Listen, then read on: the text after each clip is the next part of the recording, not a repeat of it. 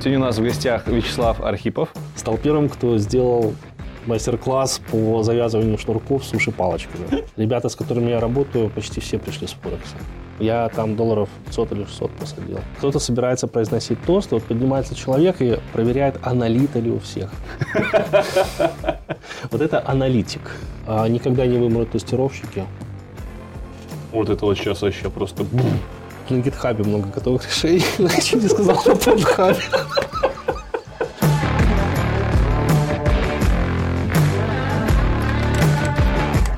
Всем привет!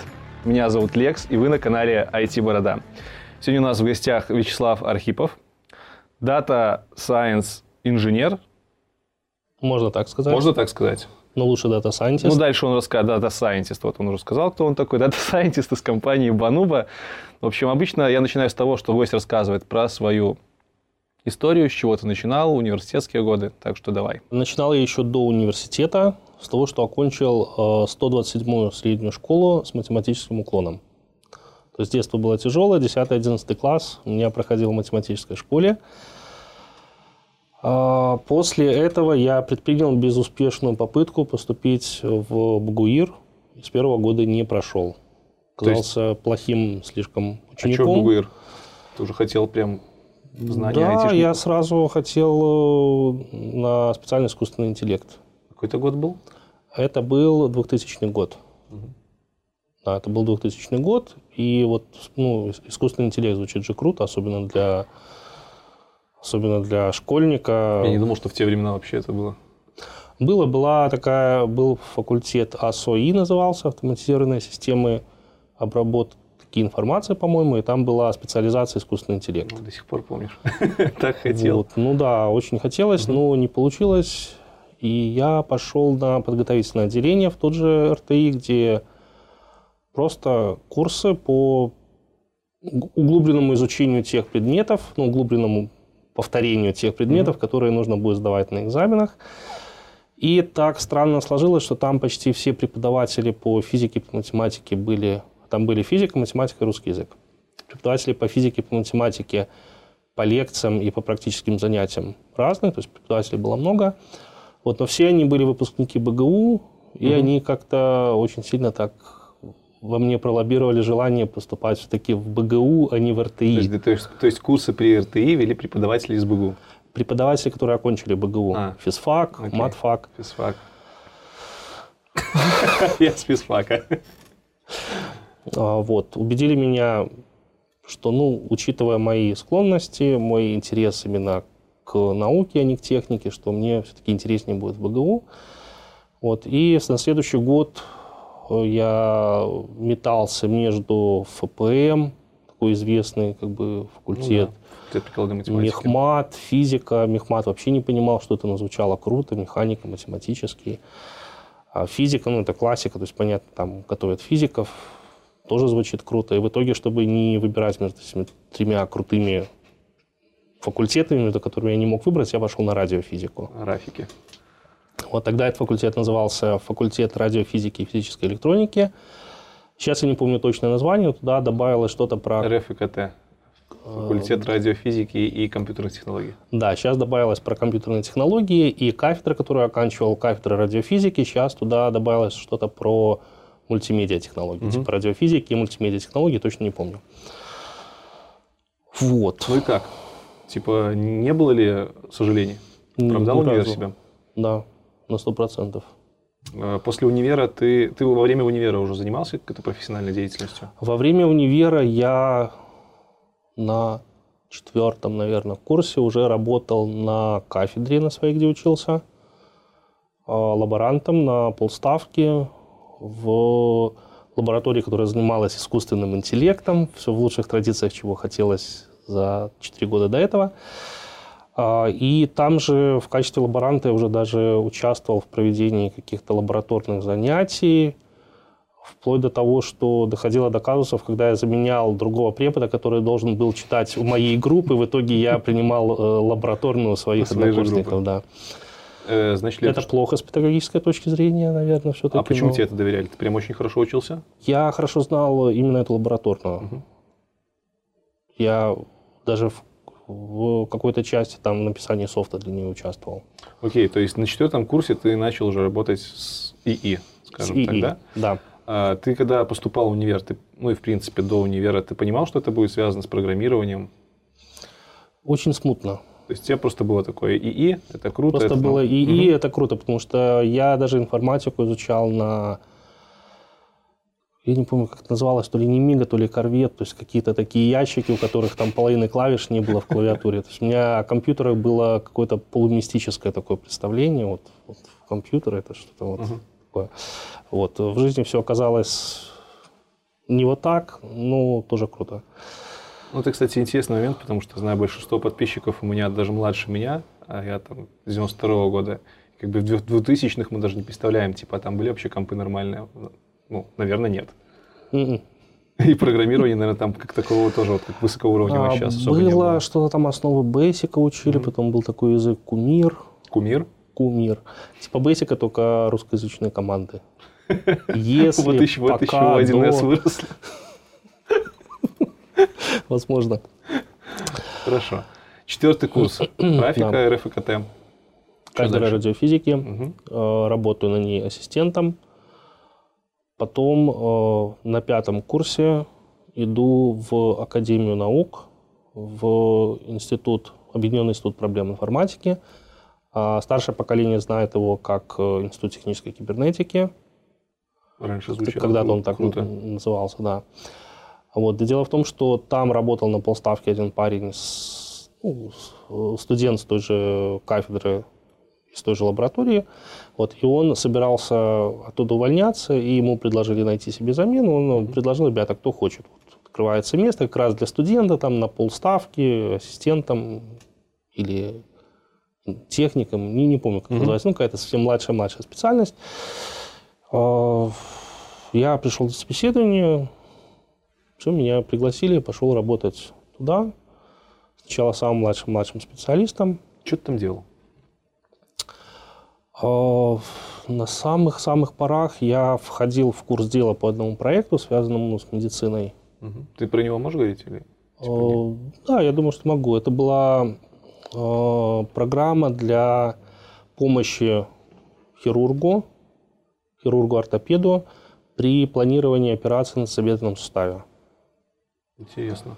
То есть человек сканируется на компьютерном томографе, потом э, его оцифрованная модель представляется в каком-то визуально удобном для врача виде, Мгм. и врач, используя свои знания анатомии, привычные для него э, какие-то техники определения, что там надо подкорректировать, он планирует эту операцию, то есть, ну, грубо говоря, где разрезать, на какой угол повернуть, и может ее потом смоделировать на компьютере, посмотреть, как это будет выглядеть после операции.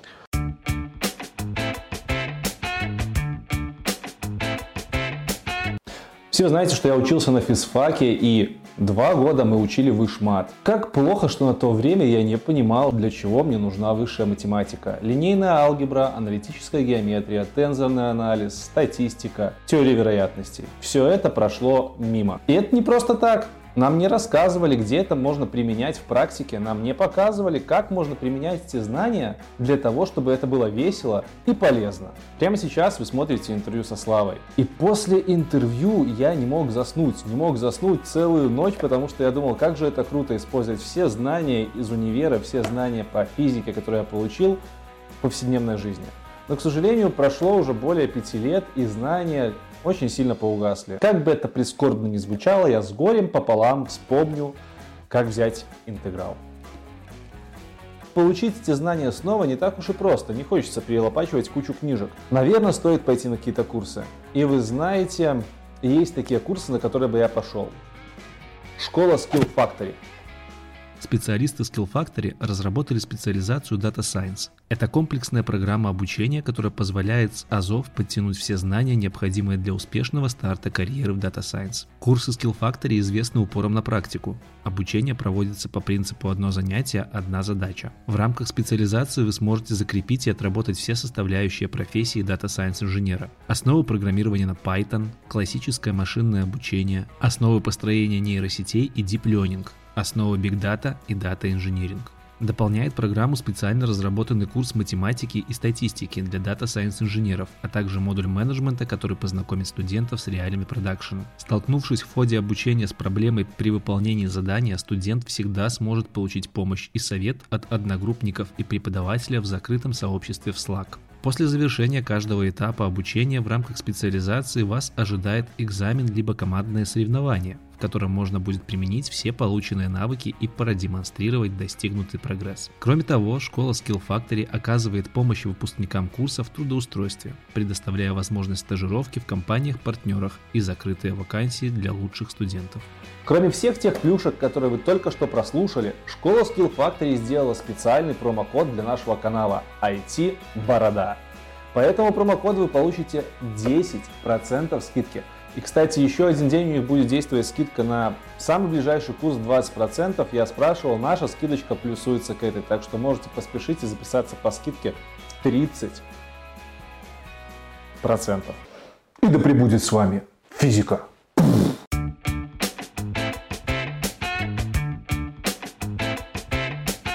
Насколько я знаю, ты там проработал 10 лет, около того. Да, около 10 лет я там проработал. Можешь чуть-чуть рассказать, с чего ты начинал, именно с обязанностей? Ну, ты приходишь, такой зеленый чувак, ну, плюс-минус студент бывший. Что ты начинал делать и чем через 10 лет это все закончилось?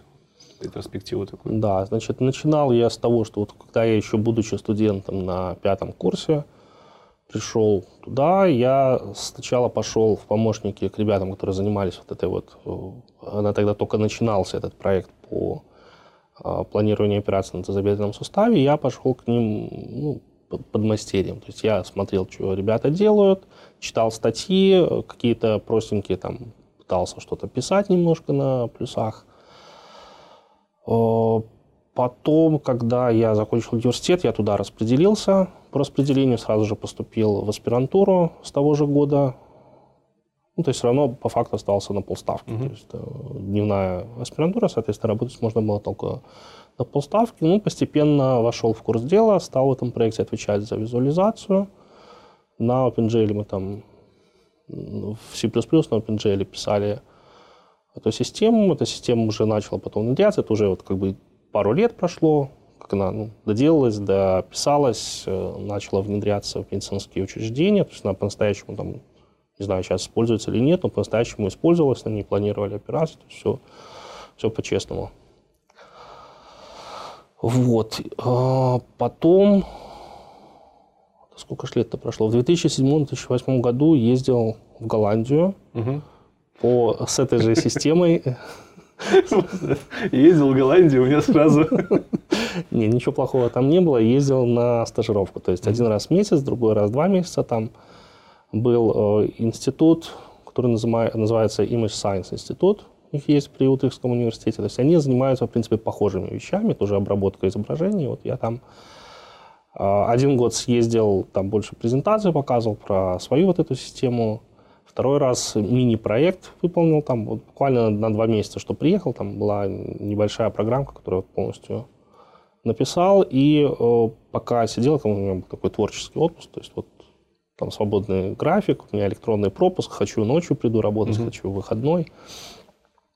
А, кроме того, что я выполнил этот проект, я привез домой все свои навыки, знания, накопленные за уже три года, получается, оформленные в одну библиотечку. О, как. То есть я это все собрал, скомпоновал. Вот. И потом впоследствии другие медицинские проекты были уже не с костями связанные, там были с легким связанные. Ну, просто начали сотрудничать с другим, как бы в основном институтом, и пошли проекты с легкими. Вот, то есть эта библиотечка тоже там использовалась, легла в основу многих Красиво звучит, да? Ну, Не, ну, нескольких проектов. Ну, еще круто. Дети еще живет. Да. Ну, многих их там не сотни, не десятки, там пару штук. Так, ну больше двух?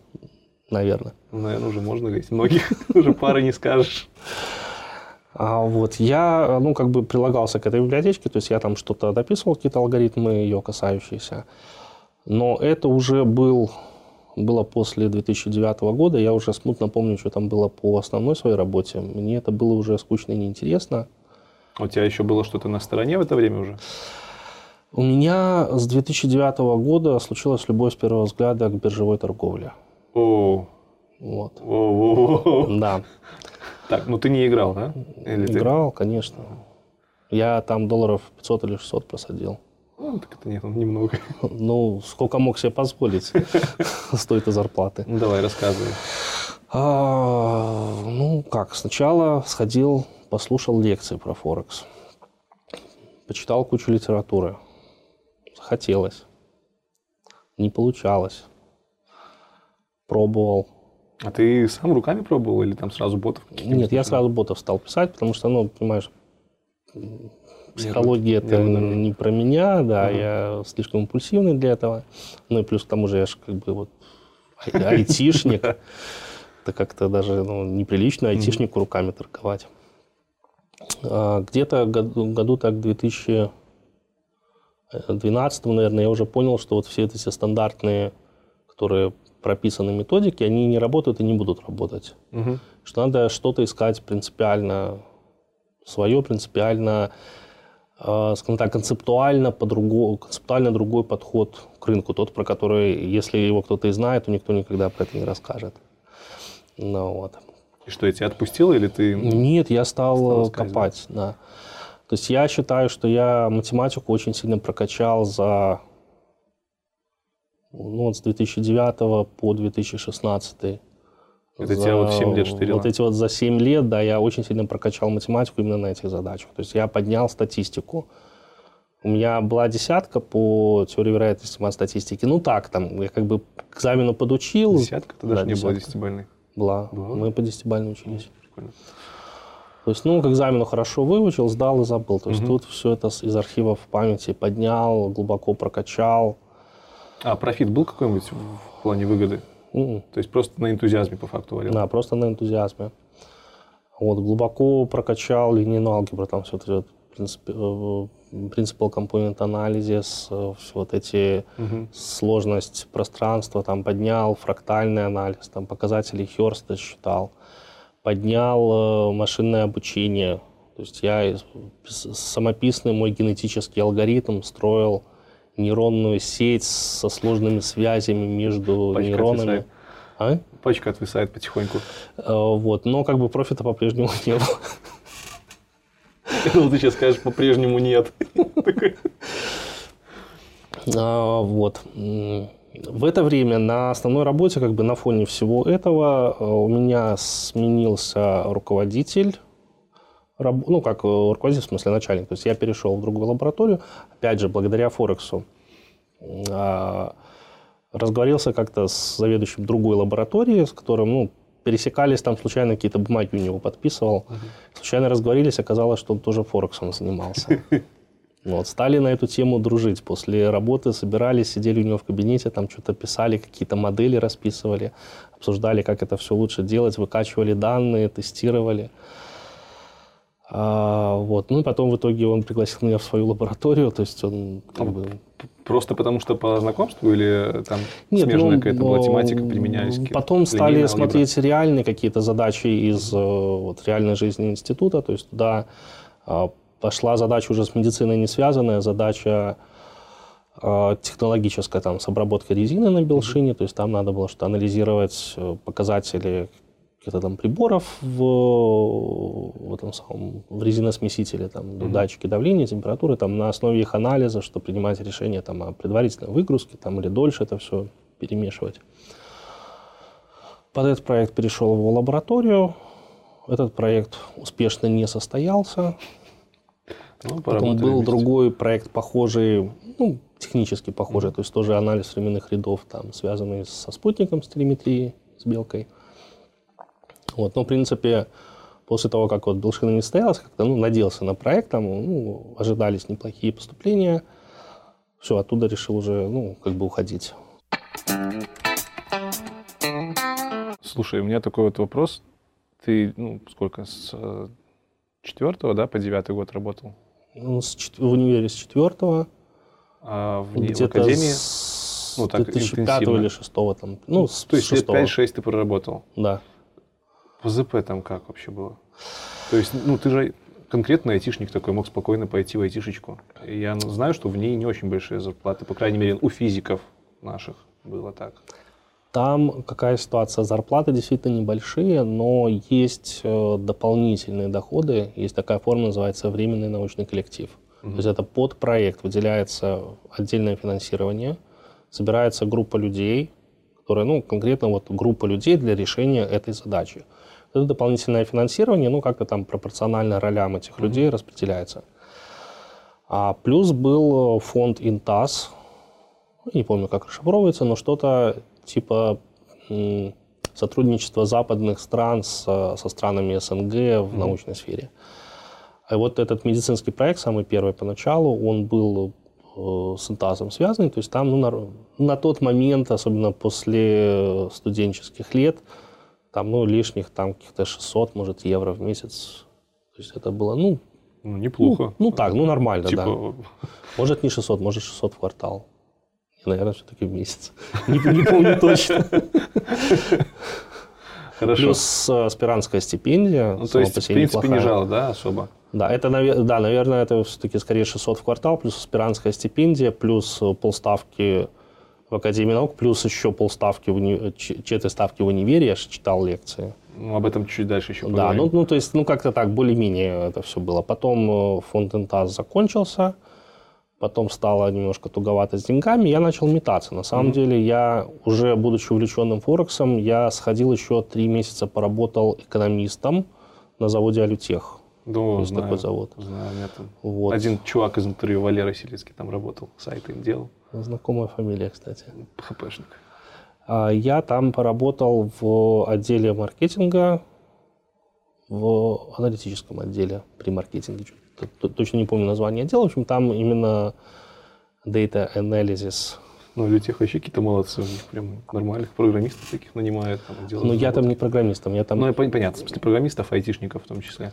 Я там э, сидел в Excel и был именно экономистом. То есть я считал ну, какие-то финансовые, ну, совсем, Форекс, совсем, друг, совсем другие навыки. То есть там не надо было ни предсказывать э, стоимость алюминия, там ничего такого. Надо было в основном составлять отчеты по продажам и в них выявлять mm-hmm. какие-то просадки, там, то есть, грубо говоря, определить, кто из дилеров виноват, почему мы не выполнили план, там, ну, такого рода.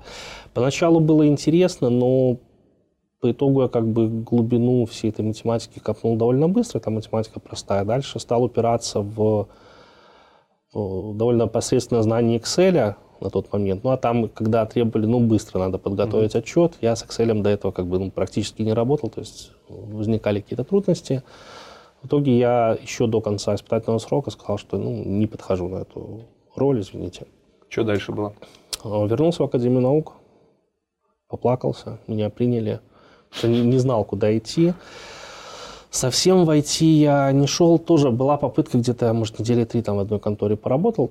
Так, на договоре вот на конкретный mm-hmm. проект я его сделал, там маленький небольшой проект. Э, ну, мне это скучновато. И плюс я не настолько хорошо знаю программирование, чтобы вот, вот сидеть там и программировать, программировать. Я все время лажу в справочник, все время подсматриваю, потому что, опять же, опыта в этом нет, а ты как бы как программист, да, ходил на проект? Да, именно просто как разработчик. Mm-hmm. То есть там надо было что-то интерфейс делать на есть такая библиотека Цинк или Sync. На плюсах? На плюсах, да. Библиотека, не знаю, как правильно, Цинк или Зинк ее читать. Это, то есть там кнопочки, там что-то ну, такое понятно. рисовать, но я ее плохо знал, эту библиотеку. Она похожа на Qt, я на Qt вроде бы писал, когда вот делали этот медицинский проект. Ну, тоже, да, зарплата неплохая, по сравнению с академической особо. Вот, но, ну, как бы, ну, не, не захотелось в это углубляться. В каком это году примерно было? Ой, трудно вспомнить. Может, в каком одиннадцатом, например, или двенадцатом. Просто я знаю, что в, каком-то в семнадцатом ты ушел уже в айтишку. В семнадцатом, да, в семнадцатом я уже здесь работал. А, ну давай тогда э, уже дальше за Академию наук выйдем. В каком да. году примерно ты Академию наук бросил? В 2016 году, и вот не состоялась Белшина, я окончательно ушел из Академии наук. И пошел я сразу преподавать в IT-степ. То есть Академия ты ушел на full, stack, на full ставку на преподавание? Да, mm-hmm. я ушел на преподавание. Опять же, потому что опыта программирования у меня нету. Я в принципе, я знаю, как это делается, то есть объяснить кому-то могу, ну, не, не умеешь сам учи. А, вот. Последняя стадия обучения. Да, поэтому я пошел учить. А, плюсы преподавал? Нет, я преподавал не плюсы, я преподавал, сначала меня взяли в детскую академию, это Академия Шаг, вот есть такая у нас. Угу. Там есть отделение детское и взрослое. Меня... Я вообще проходил как бы собеседование на преподавание плюсов. Ну, говорю, могу Java заодно. Я, в принципе, ее читал, она похожа на плюсы, я могу про нее рассказать. А, меня хорошенько отсобеседовали по плюсам, все нормально, да, приходи, все, будешь работать. И когда я пришел работать, мне говорят, вот ты идешь в детскую академию, вот есть такая э, программули на Scratch называется. О, да. Вот ты идешь детей учить Scratch. И говорю, да вы что, меня к детям подпускать нельзя, я плюс-плюс разработчик. Чуть-чуть. А так в основном математик. И вот все, начали со скретча. Потом э, постепенно меня перевели во... Ну, там, кроме скретча, были там основы работы с ну, компьютером, ну, то есть там файлы, угу. вот это, ну, это да, даже скучно рассказывать. Надолго тебе там хватило? А я дойду до этого. Э, потом пошел во взрослую академию, там уже было интереснее. Там э, базы данных мне дали преподаватель. Ну, уже не Scratch, да? Не база данных плюс Scratch. Уже не Scratch, но и тоже как бы не плюсы. Я говорю, я как бы про базы данных в универе когда-то у нас ага. были лекции, да. А, чисто курс по базам данных тебе дали? Да, по базам данных, по SQL. Ну, хватило скиллов самому его за неделю поднять, вот угу. тот материал, который я должен давать. Э, и, слава богу, студенты были не такие быстрые в понимании, то есть э, хватило им надолго вот это вот размусоливать, там по одному оператору рассказывать. Ну, естественно, туда приходят взрослые люди с уже закостенело как бы сформировавшейся картиной мира mm-hmm. и начинают что-то новое изучать. То есть, естественно, что для них это медленно идет. Я немножко в, около этой темы варился, поэтому я это смог быстрее хватануть и потом им рассказывал, ну, там и с, с практическими примерами. А, прошел я это собеседование в мае. Угу. А начал я преподавать с сентября. С сентября по середину декабря я преподавал. Четыре месяца, да? Не при... Ничего не делал? Да, ну то есть мне сразу сказали, что с нового учебного года. Угу. Вот. И я пошел еще, думаю, ну ладно, то есть как бы время еще есть, если вдруг сейчас найду что-то другое, ну откажусь как бы за, заблаговременно, там не за месяц еще найдут кого-то. Я пошел, ходил, ну я решил, что все, я на data scientist а пойду. Угу. Потому что, ну, разработчик из меня так не очень. А ты, ты на то время, ты уже себя сам называл так? Data Scientist? стремился к этому. А, окей, ну, я себя скорее причислял, да, скорее вот все-таки к физикам, математикам, чем угу. к разработчикам. Все-таки в этом скиллов было больше. А, ну, только я не говорил, что я на Форексе тренировался. Сходил в ЕПАМ, неудачно сходил, меня туда не взяли, но дали список литературы, что почитать. Огромное им спасибо. Я просмотрел все эти лекции, что они дали, просмотрел на Курсере то, что они дали. Понял, что я все это знаю, только не знаю, как оно правильно называется, поэтому иногда выгляжу идиотом. Вот, ну, то есть подтянул немножко терминологию, mm-hmm. подтянул для какой задачи там как, какая сущность из э, machine learning а используется. Вот уже вроде как себя увереннее почувствовал. Прихожу в одну уважаемую компанию, которым на проект по распознаванию э, автомобильных номеров. Вот нужен был data scientist. Уважаемая компания, это потому что всуе нельзя упоминать? А, можно сказать? Да, без проблем. Сейчас помню. Синезис. Синезис, знаем таких. Вот. Им нужен был э, специалист на проект, связанный с автомобильными номерами, с распознаванием именно математик, data scientist. Я пришел, побеседовал, потом мне дали анкету по плюсам.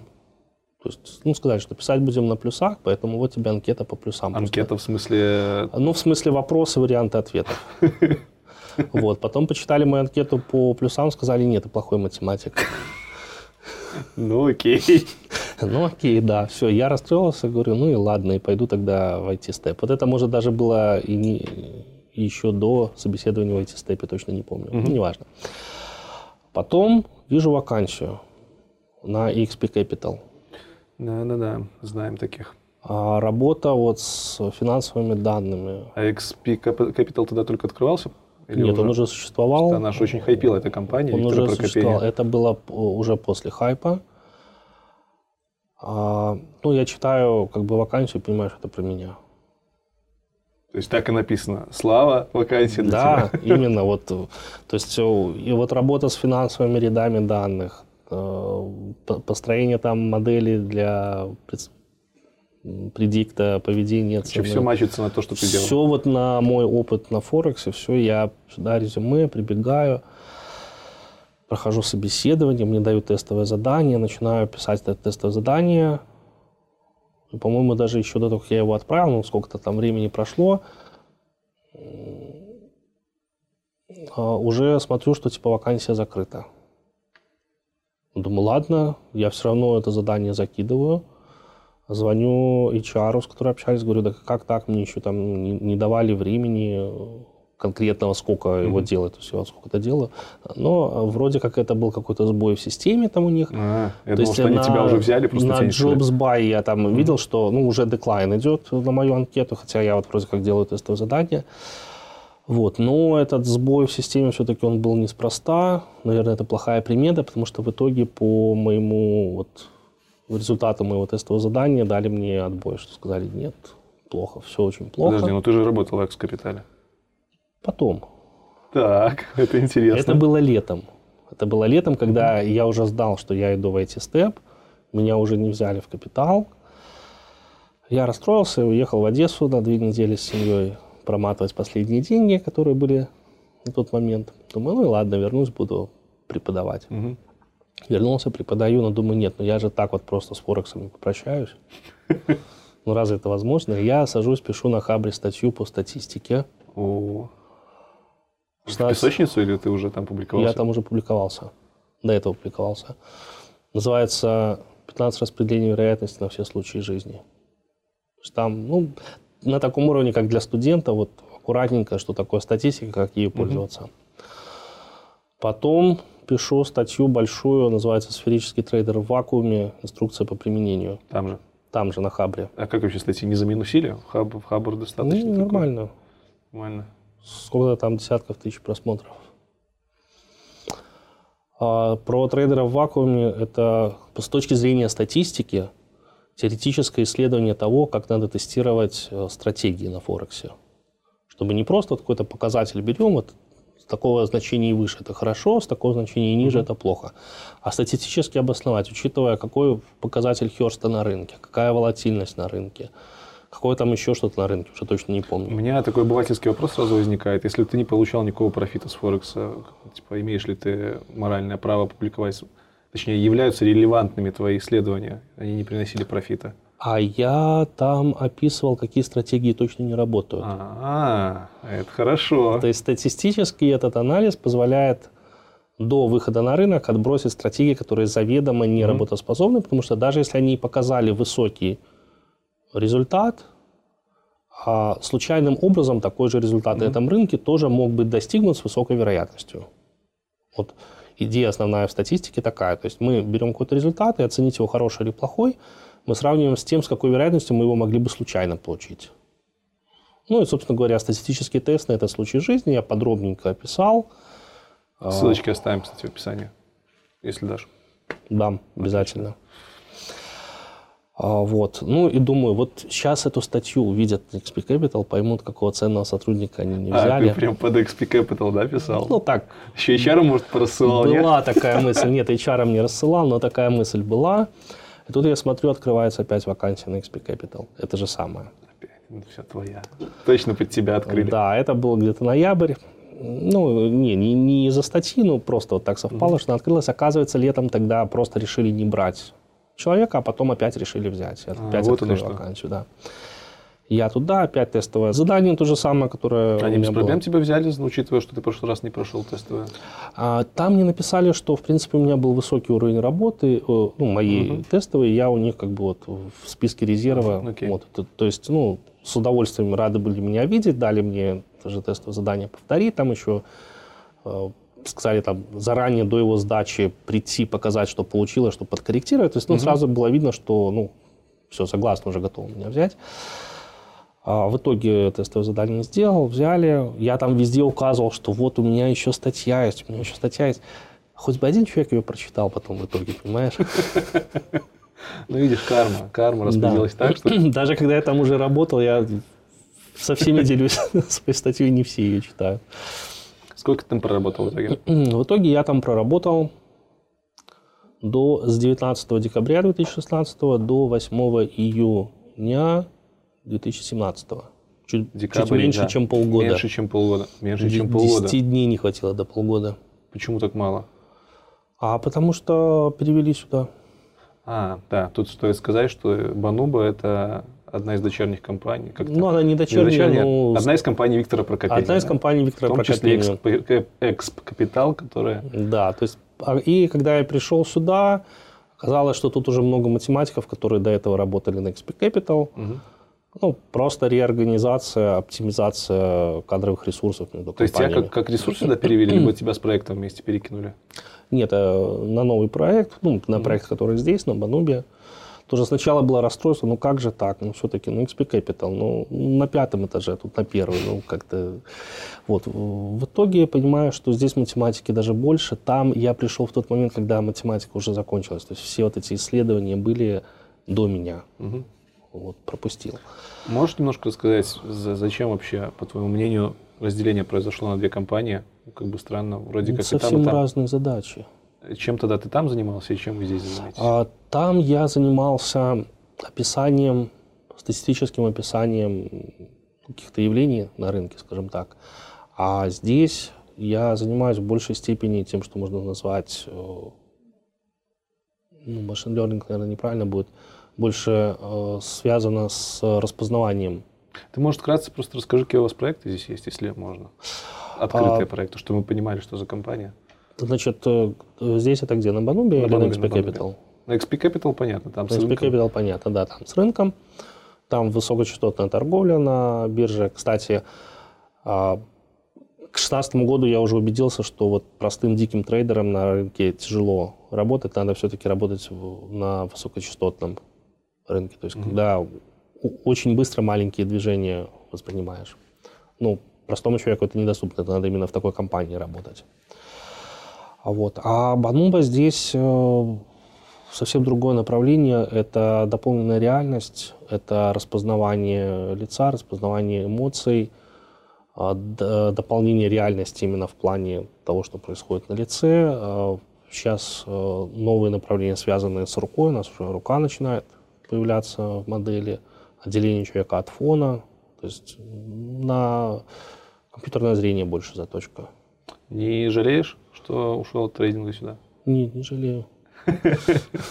Хорошо. Ну, во-первых, мне никто не запрещает продолжать торговать на Форекс.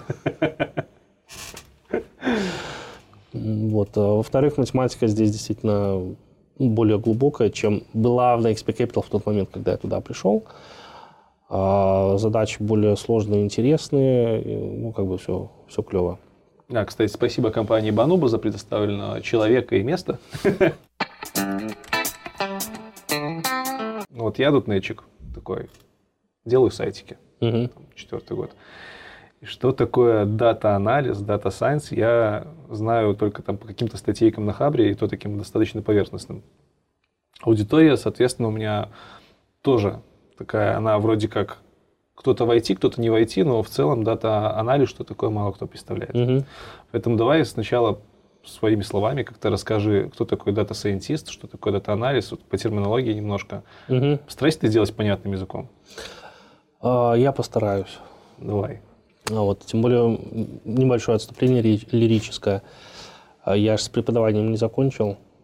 До сих пор? До сих пор, только сейчас я преподаю здесь, на Банубе. У нас Мгм. свои внутренние курсы проходят повышение квалификации.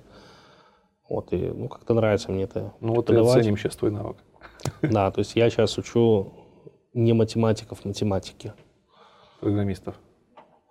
А программистов там немного. Туда пришли тестировщики, которые хотят стать дата-сайентистами. Туда приходили даже ребята из, э, и девчата из э, дизайнерского отдела. Ну окей, об этом чуть-чуть дальше поговорим, про Окей. твои хобби, про твои увлечения. А сейчас давай по теме Data Science. Data Science, наука о данных. Data Scientist – это человек, который занимается очень много задач разных-разных направлений, связанных с данными. Data Science включает в себя а, аналитику, бизнес-аналитику, вот все другие термины схожие, там бизнес-аналитик, дата-аналитик, learn, инженер, а, человек, занимающийся машинным обучением, глубоким обучением. Это все частные случаи data scientist а. Подожди, то есть бизнес-аналитик – это тоже частный случай data scientist а? Да. Вот этот чувак, который переводит в обычных аутсорс-компаниях требования заказчиков, требования для разработчиков. Конечно. Конечно, требования – это же данные. Сейчас То есть это в любом случае э, какой-то формат представления информации. Интересно. А, я думаю, что под бизнес-аналитиком тоже можно разное понимать. Я когда говорил про бизнес-аналитика, я в большей степени имел в виду человека, который анализирует бизнес-процессы. А, то есть, например, человек, который там анализирует те же процессы движения, не знаю, денежных потоков денежных Форексе, потоков, да? да, да, да, да, это тоже биз... Ну, это бизнес... математик, это тоже бизнес-аналитик, да? Да, это тоже Окей. бизнес-аналитик. То да. есть это не тот чувак, который просто с бэклогом работает в привычном Но понимании. там тоже, воз- возможно, имеет место быть э, анализ данных, смотря в каком это формате Окей, происходит. тогда другим боком поставлю вопрос. Можно сказать, что дата scientist это человек, который неразрывно работает с э, математикой? Да. Да, дата, дата scientist – это обязательно человек, работающий с математикой в том или ином ее виде, будь то статистика, если это аналитик, то он больше работает со статистикой. То есть задача а, статиста взять, вот, в принципе, то, чем я на Алютехе занимался, то есть взять какой-то массив данных и вынуть из них э, какие-то, какое-то графическое представление, какое-то заключение, что мы из этого видим. Каким образом это делается? Это делается с помощью чего? Формул, каких-то просто наблюдений? Как правило, там используется статистический аппарат. Можно, например, посчитать среднее по продажам за этот месяц, посчитать среднее по продажам за прошлый месяц, сравнить с тем, что было в этот же период в прошлом году, сказать, ребята, мы в этом году очень сильно отстаем по продажам. Мгм. Вот. Но само вот это вот заключение, то есть одно дело, мы видим перед собой цифры, другое дело понять, что они значат для нас на э, лингвистическом уровне, то есть что, что- что- как это словами интерпретировать, ш- что это значит, и донести менеджеру там, или руководителю, что у нас все хорошо или у нас все плохо. Это уже больше задача аналитика. Ну, плюс нарисовать графики, как, какие-то диаграммы, которые это все подтверждают, визуализируют. Хорошо. Э, Получается, что ты должен, как дата-аналитик, очень хорошо понимать доменную модель бизнеса. Мгм. Бизнес-модель, да? То есть, если ты там был аналитиком трафика дорожного, то ты навряд ли сможешь перейти в аналитику Форекса. Сразу же. Ну, в- Сразу же нет, э, но, в принципе, будет легче, если ты, чем если ты вообще не работал с данными. То есть э, статистика, она одинаковая. Могут быть просто разные ее интерпретации в разных э, задачах. Мгм. Вот, но формулы, принципы построения каких-то статистических моделей, они одинаковые. В общем-то. Ну, потому что данные — это цифры, числа, они живут по своим законам. Математика этими законами пользуется для преобразования информации из одной формы в другую. А уже что эта информация означает, преобразованная в другую форму, там вот график нарисовали, а что этот график означает? То есть тут уже надо понимать э, процессы другие, там экономические процессы. или Окей. еще А что какие-то. тогда отличает преподавателя математической статистики от дата-аналитика? А, Ну вот, в Кроме того, чуваки, что э, чувак в университете может рассказать про статистику, нужно еще уметь ее применить на Мгм. практике. То есть, это, ну, как минимум, владение техническими программными средствами. Это те же лап-кубы, Excel, статистика, есть такая программа Улина. Если это что-то более требующее визуализации, это табло, Вольфрам, ничего там приходит. Вольфрам, сразу. математика, но это больше для математики. Другие вольфрамовские, не знаю, продукты. Может, и по статистике что-то есть. Окей. Есть у вас еще куча других терминов интересных, вот типа big data, data mining, дата-сеты. Да, Это сейчас уже как- расскажу про Да, это все. Давай. Big Data – это а, скорее, это скорее подразделение э, data анализа или той же аналитики, связанное с большими объемами данных. Это столько, сколько в память оперативную не поместится. Угу. То есть okay. то, что за один раз не загрузишь, не переваришь, а это требует э, другого подхода к работе с данными. То есть это какие-то агрегирования, какая-то кластеризация, может, данных. То есть тут все сильно зависит от задачи, но скорее это отличает аналитика от э, инженера. Это именно умение работать вот с, с этими техническими или программными средствами. Да, это технические навыки дополнительно к аналитическим способностям еще умение работать э, в условиях, когда мы не можем просто взять массив, просто его отсортировать, опа, опа, все получилось. Да, там это не работает. Data mining. Ну, на самом деле, все эти понятия очень сильно сцеплены, то есть я не могу провести вот, вот здесь data mining, ну, а здесь аналитика. Вообще, как говорил мой шеф, э, один из шефов я Академии наук. А? Говорил мой шеф, я твой шеф. Вот, что такое аналитика? Вот свадьба. Сидят все люди за столом. Кто-то собирается произносить тост, и вот поднимается человек и проверяет, аналита ли у всех. Вот это аналитик. Ну, имеет место быть. Имеет место быть, но на самом деле он проверяет, он собирает информацию. Анализирует. Анализирует, да. Так, лирическое отступление. А data mining, ну, как бы добыча данных, да, как полезные ископаемые. Вот э, руда, это какие-то там соединения железа, допустим, плюс с глиной перемешаны там еще с чем-то. И вот нам надо найти породу, где этой руды много, достать ее, как-то промыть, выделить железо, потом переплавить. Вот мы добыли ценный металл. Майнинг природных ресурсов. Вот то же самое с датой. А выделение ценной информации из больших объемов информации, ее переработка в какой-то другой вид. Опять же, тут тесно с аналитикой переплетается угу. понимание, почему эти данные вот такие, что там за процессы происходят. Вот сыпется там, допустим, летит спутник по орбите, с него сыпется телеметрия, записываются показатели, ну там, допустим, температуры где-то ну, в одном месте, в другом окей, месте, там да. какое-то напряжение на каких-то угу. схемах. И периодически, опа, спутник уходит, там, отказ оборудования, надо перезагрузить какую-то микросхему. Угу. В следующий раз вот планируем делать съемку, а вот если мы начнем делать и будет отказ оборудования, мы не сможем сделать съемку. То есть ну, не, не удастся эксперимент, mm попадем на деньги. Желательно, чтобы спутник был в другом каком-то состоянии. Из этого огромного количества телеметрии нам надо понять, в каком сейчас состоянии спутник. Он справится с этой задачей или не справится. А там просто разбросанные цифры, какие-то температуры, напряжения. И там нету такого, что если напряжение выше 3 вольт, все хорошо, ниже все плохо. Такого нет. Оно колеблется, оно плавает, оно все время колеблется и плавает. А вот Это сама генерация вот этих данных, то есть чуваки телеметри, не знаю, как они телеметристы называются, инженеры, которые э, все эти датчики придумывают и придумывают какую инфу там с тем же спутником отправлять на Землю для сохранения исторической информации. Он, они просто по, по максимуму пытаются нашпиговать, вот в данном случае спутник, чтобы по максимуму слать информации, либо они эм,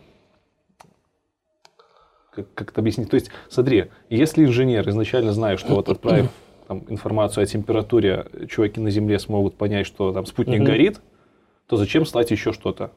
И зачем тогда нужны дата-майнеры? Вот есть у нас однозначный показатель. Там, если жарко, то горим.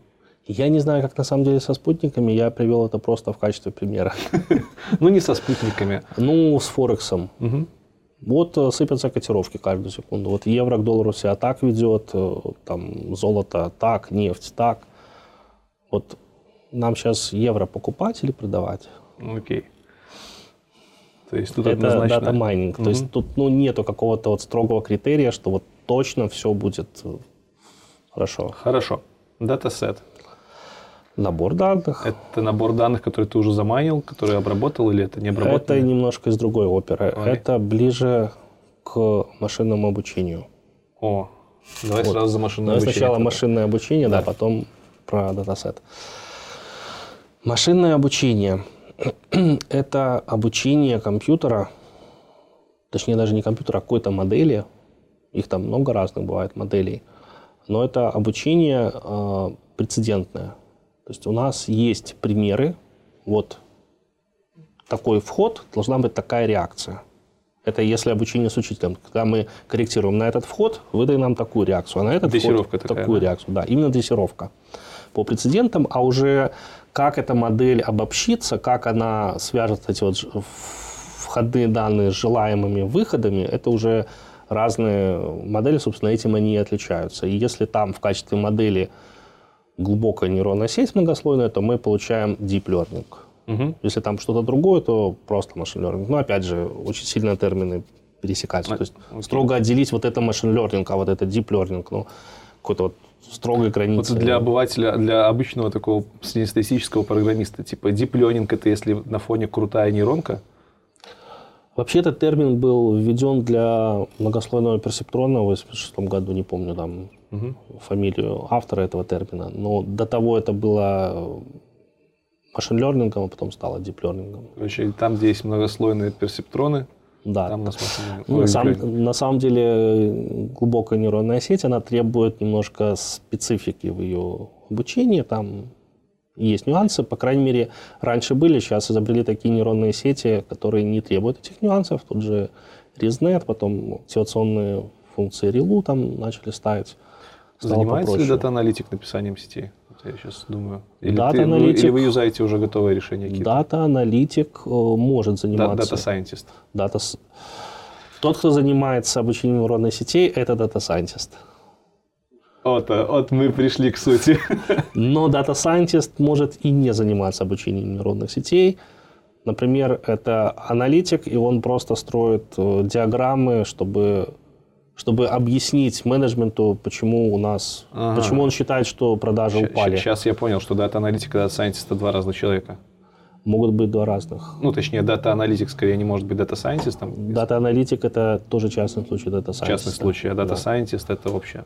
Сидят за столом э, тот, кто занимается обучением нейронных сетей, deep learning инженер. Рядом сидит тот, кто э, занимается обучением не нейронных сетей, а, там, например, регрессий. Это просто machine learning инженер.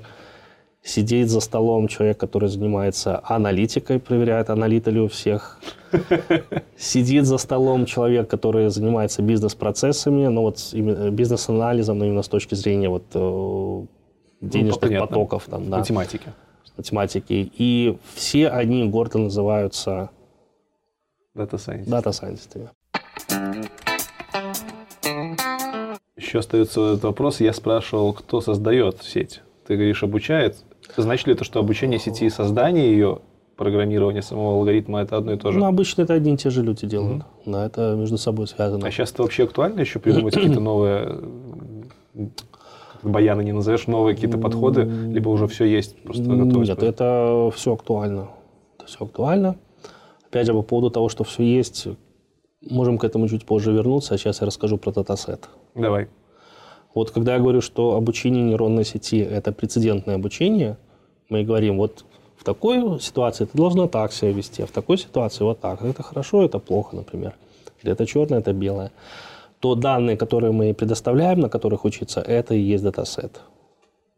И его нужно подготовить. Его нужно подготовить, его нужно грамотно подготовить, потому что если, например, мы пишем нейросеть, которая будет определять, есть ли на фотографии человек, и дадим ей фотографии только с людьми, только с человеками, у нее не будет негативного примера, она научится просто всегда говорить, да, там человек есть. Но Потом- она не сможет в будущем переучиться, если ты будешь ей там лошадей потом подсовывать, или это будет А, тяжелее э, делать? Ну, если я ее заново буду обучать, да, она научится. Но если я ее просто обучу на человека говорить, это человек, потом ей покажу лошадь, она тоже скажет, конечно, это человек. Потому что она такого примера негативного никогда не видела раньше. Мгм. А если я ей дам фотографии поровну с людьми и с лошадьми, и скажу, вот это люди, а это лошади, ну, ей как-то легче будет отличить, что вот это люди, а так, это что лошади. обучение происходит единоразово, и потом сеть просто работает, или нет постоянного обучения? А, Есть разные подходы.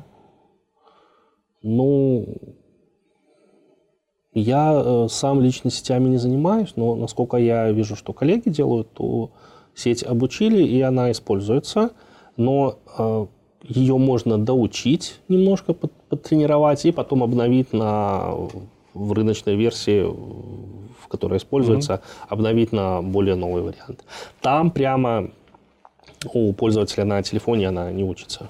Вот есть еще, ты говорил про распознавание образов, да. ты говорил про, и ты не говорил про текстовую аналитику, я вот сейчас вспомнил, подсмотрев. Э, это что-то отдельное в области машинного обучения? Вообще, на, вообще что можно, на что можно нейронку натравливать? Вот, распознавание образов все мы знаем масками, там, пользовались в Инстаграме. А на самом деле нейронку можно натравливать на что угодно. А по большому счету нейронка а, не, не обязательно не только нейронка, там много чего есть. Нейронку просто все так ну, более-менее да, слышали, да. более-менее знают. Да. А там на входе используется, называется, вектора признаков. То есть в самом простом варианте, если мы подаем картинку на вход, то вот сама картинка является вектором признаков. Угу. Но бывают какие-то вектора признаков, содержащие дополнительную информацию. Например, а, у нас есть картинка, а также известно, что этот пользователь мужчина такого-то возраста, там, допустим, такой-то расы, там, с таким-то хобби. А, и мы хотим вот, ну, что-то распознать, там, купит ли он этот товар сейчас. То кроме его выражения лица на фотографии, нейронная сеть может проанализировать, что если этому господину 87 лет, то хоть он сейчас и улыбается, но ему 80 лет, он увлекается шахматами, ну не купит он футбольный мячик, ну никак. Понятно. В разных задачах по-разному могут готовиться разные вектора признаков, разные дескрипторы, разное описание объектов. Угу. Но нейронная сеть или любая другая поделка из мира искусственного интеллекта, она все равно работает вот с этими дескрипторами. И, в принципе, там вот что будет распознавать текст или что будет распознавать там, не знаю, описание пользователя, там, его возраст, пол, увлечение и так далее. Вот в этой части, в принципе, в этой части, в принципе, большой набор общих конструкций, которые могут использоваться для разных задач. Хорошо, так а в чем тогда разница, что распознавать? Ну, то есть а, в затратах, энергозатратах? А вот разница как раз-таки в том, как подготовить дескрипторы. Угу. То есть если мы хотим распознавать текст, то текст превращается в числовой вид, есть там всякие алгоритмы связаны там, с мешком слов, там какие-то статистики строятся по тексту и так далее, мы все равно получаем вектор чисел. Угу. И, естественно, это надо потом обучать на этом векторе чисел нейронной сети там, или что-то другое. Но вот сами по себе эти нейронные сети, они уже будут выглядеть примерно так же, как и нейронные сети там, для распознавание, не знаю, изображений или прогнозирование погоды, прогнозирование ситуации на финансовых рынках. То mm-hmm. есть это уже не так принципиально. Сам процесс обучения, сам процесс э, То есть получается работы, принципиально то, как представить. Сам, ну, типа, текст понятно. Ты там можешь как-то его на числа разложить, еще что-то. С картинкой там тоже какая-нибудь битмаска или еще что-то. Да, с картинкой битмаска. Ну, с картинкой там есть э, определенные особенности из-за того, что это вот двумерные данные. То есть там не mm-hmm. просто цепочка чисел, там есть э, по x и по y пикселы между собой соседние. И если там задачи связаны с сегментацией, ну, то есть выделение, вот, например, mm-hmm. маска отделить человека от фона, или там выделить лицо, или отдельно губы там на лице распознать. Там есть своя специфика небольшая. Вот. Но, в принципе, сама идея, сама математика, которая там заложена, она это общая для всего машинного обучения. Хорошо, текст понятно, картинку более-менее понятно, а вот там, допустим, аудио уже типа у меня Да, для аудио абсолютно. тоже нужно э, сначала... Под... Ну, вот аудио, что это такое? Это набор э, грубо говоря... Синусоид. Синусоиды это в лучшем случае. А, как правило, мы имеем оцифрованное аудио. То есть mm-hmm. это просто набор амплитуд в какие-то дискретные моменты времени. То есть что нейронки подавать. Вот прямо эти амплитуды нет, там, возможно, предварительно какой-то анализ пройдет, может быть, спектральный, может, какие-то хитрые там свертки, фильтрация. То есть мы все равно выделим какой-то дескриптор, какое-то описание, и дальше по этому описанию нейронная сеть будет определять, есть ли борода у человека, произнесшего эту фразу. Хорош. А у меня дальше вопрос чуть попроще. Вот мы с тобой говорили про то, что там дата-аналитик, э, бизнес-аналитик, там Наливайкин, это все вот дата-сайентисты. Это похоже на градацию. У меня mm-hmm. всегда есть вопрос обычно по градации. Вот какая есть вот тобой выделенная градация, чтобы ты мог, э, какие бы ты мог выделить уровне разработчиков, дата-сайентистов, точнее, у себя в направлении. Ну, типа у разработчиков все просто, mm-hmm. там, джун, сеньор, Middle, архитектор и поехала. Ну, ты знаешь, э, вот между собой эти категории я бы их не ставил какую-то там выше другой. Это скорее разных областей, областей разных да? областей. Угу. В принципе, люди во многом взаимозаменяемые. То есть, ну, не может человек, занимающийся машинным обучением, ну, совсем не знать статистики и не построить график, там, взяв данные из Excel. Хорошо, а может ли человек, говоря. занимающийся анали... анали... дата-сайентист, саентологией, как это назвать, может ли он быть поначалу полным нулем в программировании и в статистике? Типа вот джуниор. Нет, ну в программировании, да, не полным нулем, но хотя бы чем-то он владеть может, хотя бы Excel. Угу. Тогда можно с аналитики начинать. Нейронную сеть, конечно, наверное, будет сложно в Excel обучить. По крайней мере, я не знаю таких примеров. Вот. Но с аналитики начинать можно, подтягивать статистику. То есть понятие junior data scientist имеет место быть? Сложный вопрос. Я не встречался официально с такой градацией, чтобы вот люди разделялись. Вот за столом сидят вот ты джуниор, поэтому я к тебе на ты, а я middle, поэтому ты ко Но мне это на скорее больше фамилии. идет привязки к зарплате. То есть mm-hmm. джуниор и сеньор это же обычно лычки, которыми рейты измеряют. Вот у mm-hmm. дата-сайентистов как с этим? Дата-сайентистов, настоящих вот именно дата-сайентистов, я видел только здесь, на Баноме. Потому что в Академии наук там все меряется учеными степенями. Mm-hmm. Но это немножко другое. То есть ученая степень это не только опыт, который ты приобретаешь, это еще защищенная диссертация. Там, э, ну, кроме э, ученых степеней есть э, звание младший научный сотрудник, научный сотрудник, старший научный сотрудник. Вот прям как только звездочек не хватает. Строгое распределение. Ну, это э, вот научные сотрудники по опыту по стажу делятся, это кадры решают, кто тут старший, кто тут младший. Вот. Если защитил э, диссертацию, ну, автоматически уже сразу старшим становишься. Если вдруг докторскую защитил, ну, уже там можно и до ведущего научного mm-hmm. сотрудника допрыгнуть. Вот э, здесь, ну, как бы у меня опыта работы именно вот в IT частных компаниях небольшой. То есть вот я, по сути, в XP Capital и в Банубита только ну, и два работаю. года тоже да. неплохо. А здесь мы сильно так не делимся на джуниоров и прочих. Здесь э, ну, как бы у каждого свой опыт, вот у нас, по крайней мере, в R&D отделе, то есть я силен в статистике и в линейной алгебре. Есть ребята, которые сильны в машинном обучении. Есть ребята, которые сильны там в трехмерной графике, в построении там трехмерных сцен. А, наверное, каждый из нас э, сеньор, но в какой-то своей области, а вот в целом так обобщить, выделить, что вот я сеньор машин лернинга, а он джуниор, ну, это сложно. Тогда, может быть, у тебя получится э, представить, что ты потенциальный работодатель, угу. и вот тебе, как работодателю, как оценить value специалиста, который, которого ты хочешь нанять к себе в штат дата-сайентистов? Value денежное именно, угу. не профит твой, а вот сколько денег платить конкретному спецу? Как определить? А степень его соответствия именно тем проектам, которые у нас э, ведутся именно с точки зрения опыта решения подобных задач. Угу. Математи- математически подобных задач. То есть если он до сих пор распознавал речь, а сейчас мы будем распознавать музыку, то это опыт. Да.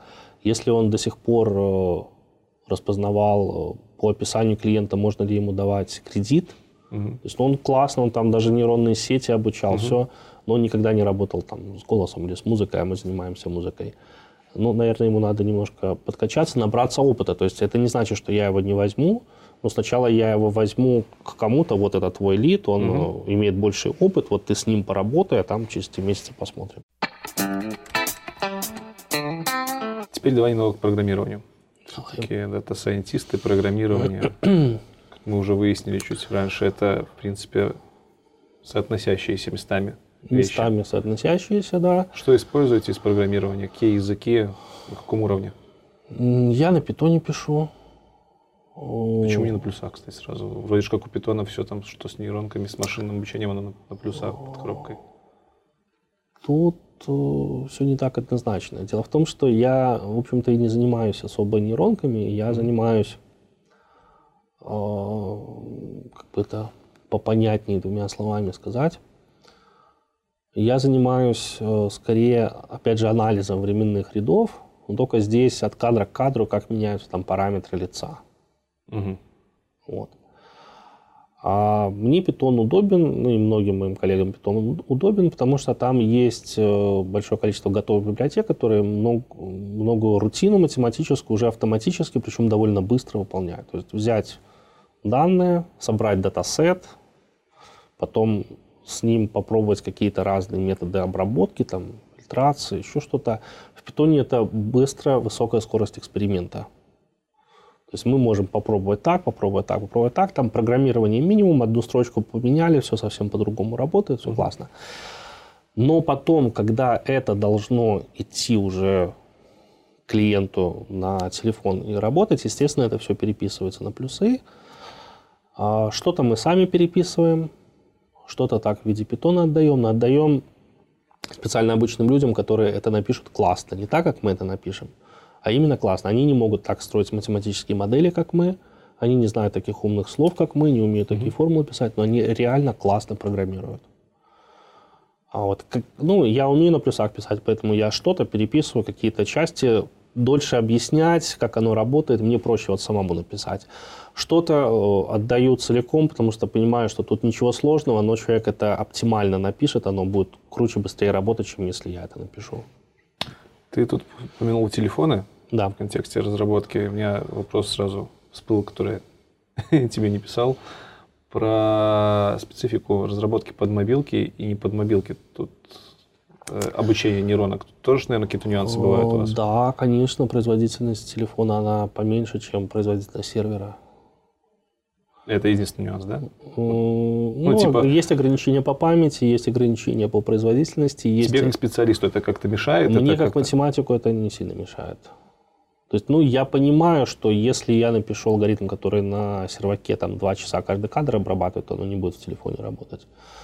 Вот, ну, в принципе, если я напишу быстрый алгоритм, который быстро считается, то дальше я уже, ну, как бы сильно не запариваюсь.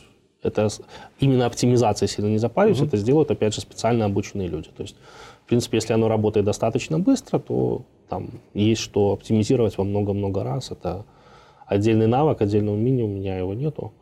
Но есть ребята, у кого оно есть. Окей. Python, что еще? Иногда Java, на XP Capital использовал Java. Опять же, личное предпочтение ограничений не было. То есть, когда надо было... Я тогда еще Python, у меня было меньше опыта в нем. Вот. Ну и когда надо было сделать что-то, чтобы оно быстро работало и, и не сильно долго писать это при этом, на Java писал. Скажи, пожалуйста, если бы вдруг сейчас э, сфера, не сфера, Эллипс. А? Не, не эллипс, и не куб. Если бы сейчас все направление машин-ленинга и все, что вместе с этим кануло в лету, ты бы смог пойти обычным аутсорс разработчикам всякие? Вот как, насколько тебе близки термины Solid, ООП? ООП мне близко, Solid не знаю, что это. Окей, это просто чтобы понимать, насколько там, глубоко погружен дата-сайентист вот в эту Ну. корпоративную разработку, с которой там работает. ООП мне понятно. Э, Попытки входа в разработчики у меня были, я про них рассказывал. Ну, наверное, пришлось бы на первое время. Но ты сам себя больше позиционируешь как именно исследователь. Да, именно как исследователь я себя позиционирую как математик. Вот хотя в AP шеф мне говорил, что я не математик. Ну, Это он специально, чтобы тебя закалить. Нет, потому что я э, не с матфака. Я а, это тот шеф, который про наливай, да? Нет, это- Это там у другой? меня я сначала в одной лаборатории работал, потом в другой. Вот. Окей. Я себя позиционирую как математик, мне все-таки ну, формулы как-то ближе, чем вот э, именно копаться в коде, там, оптимизировать, дебагать, это немножко не мое. Окей, давай дальше двинемся по инструментам. Проговорили про программирование, про Python. А какие еще инструменты используются? Вольфрам, математика. Э, Математика, Вольфрам, э, Excel ты говорил. Excel э, для совсем простых задач. То есть, ну, одно время я им активно пользовался. Я как-то так полюбил его, подсел на него.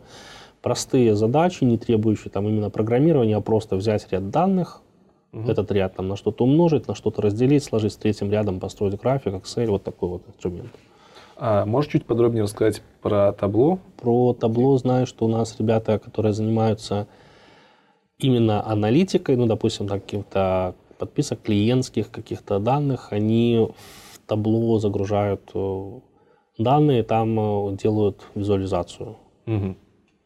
То есть это инструмент для аналитика. Что еще может быть, чем мы не назвали? Математика называли R. Математика это вот та, которая это которая вольфрам была? математика, да. Мгм. R А, это язык программирования? Это язык программирования, и среда R, она в чем-то конкурент Python. Э, Многие его, наверное, даже любят больше, чем Python. У нас таких нету, но, в принципе, я слышал такие мнения. В чем разница, может, знаешь, там глобальная?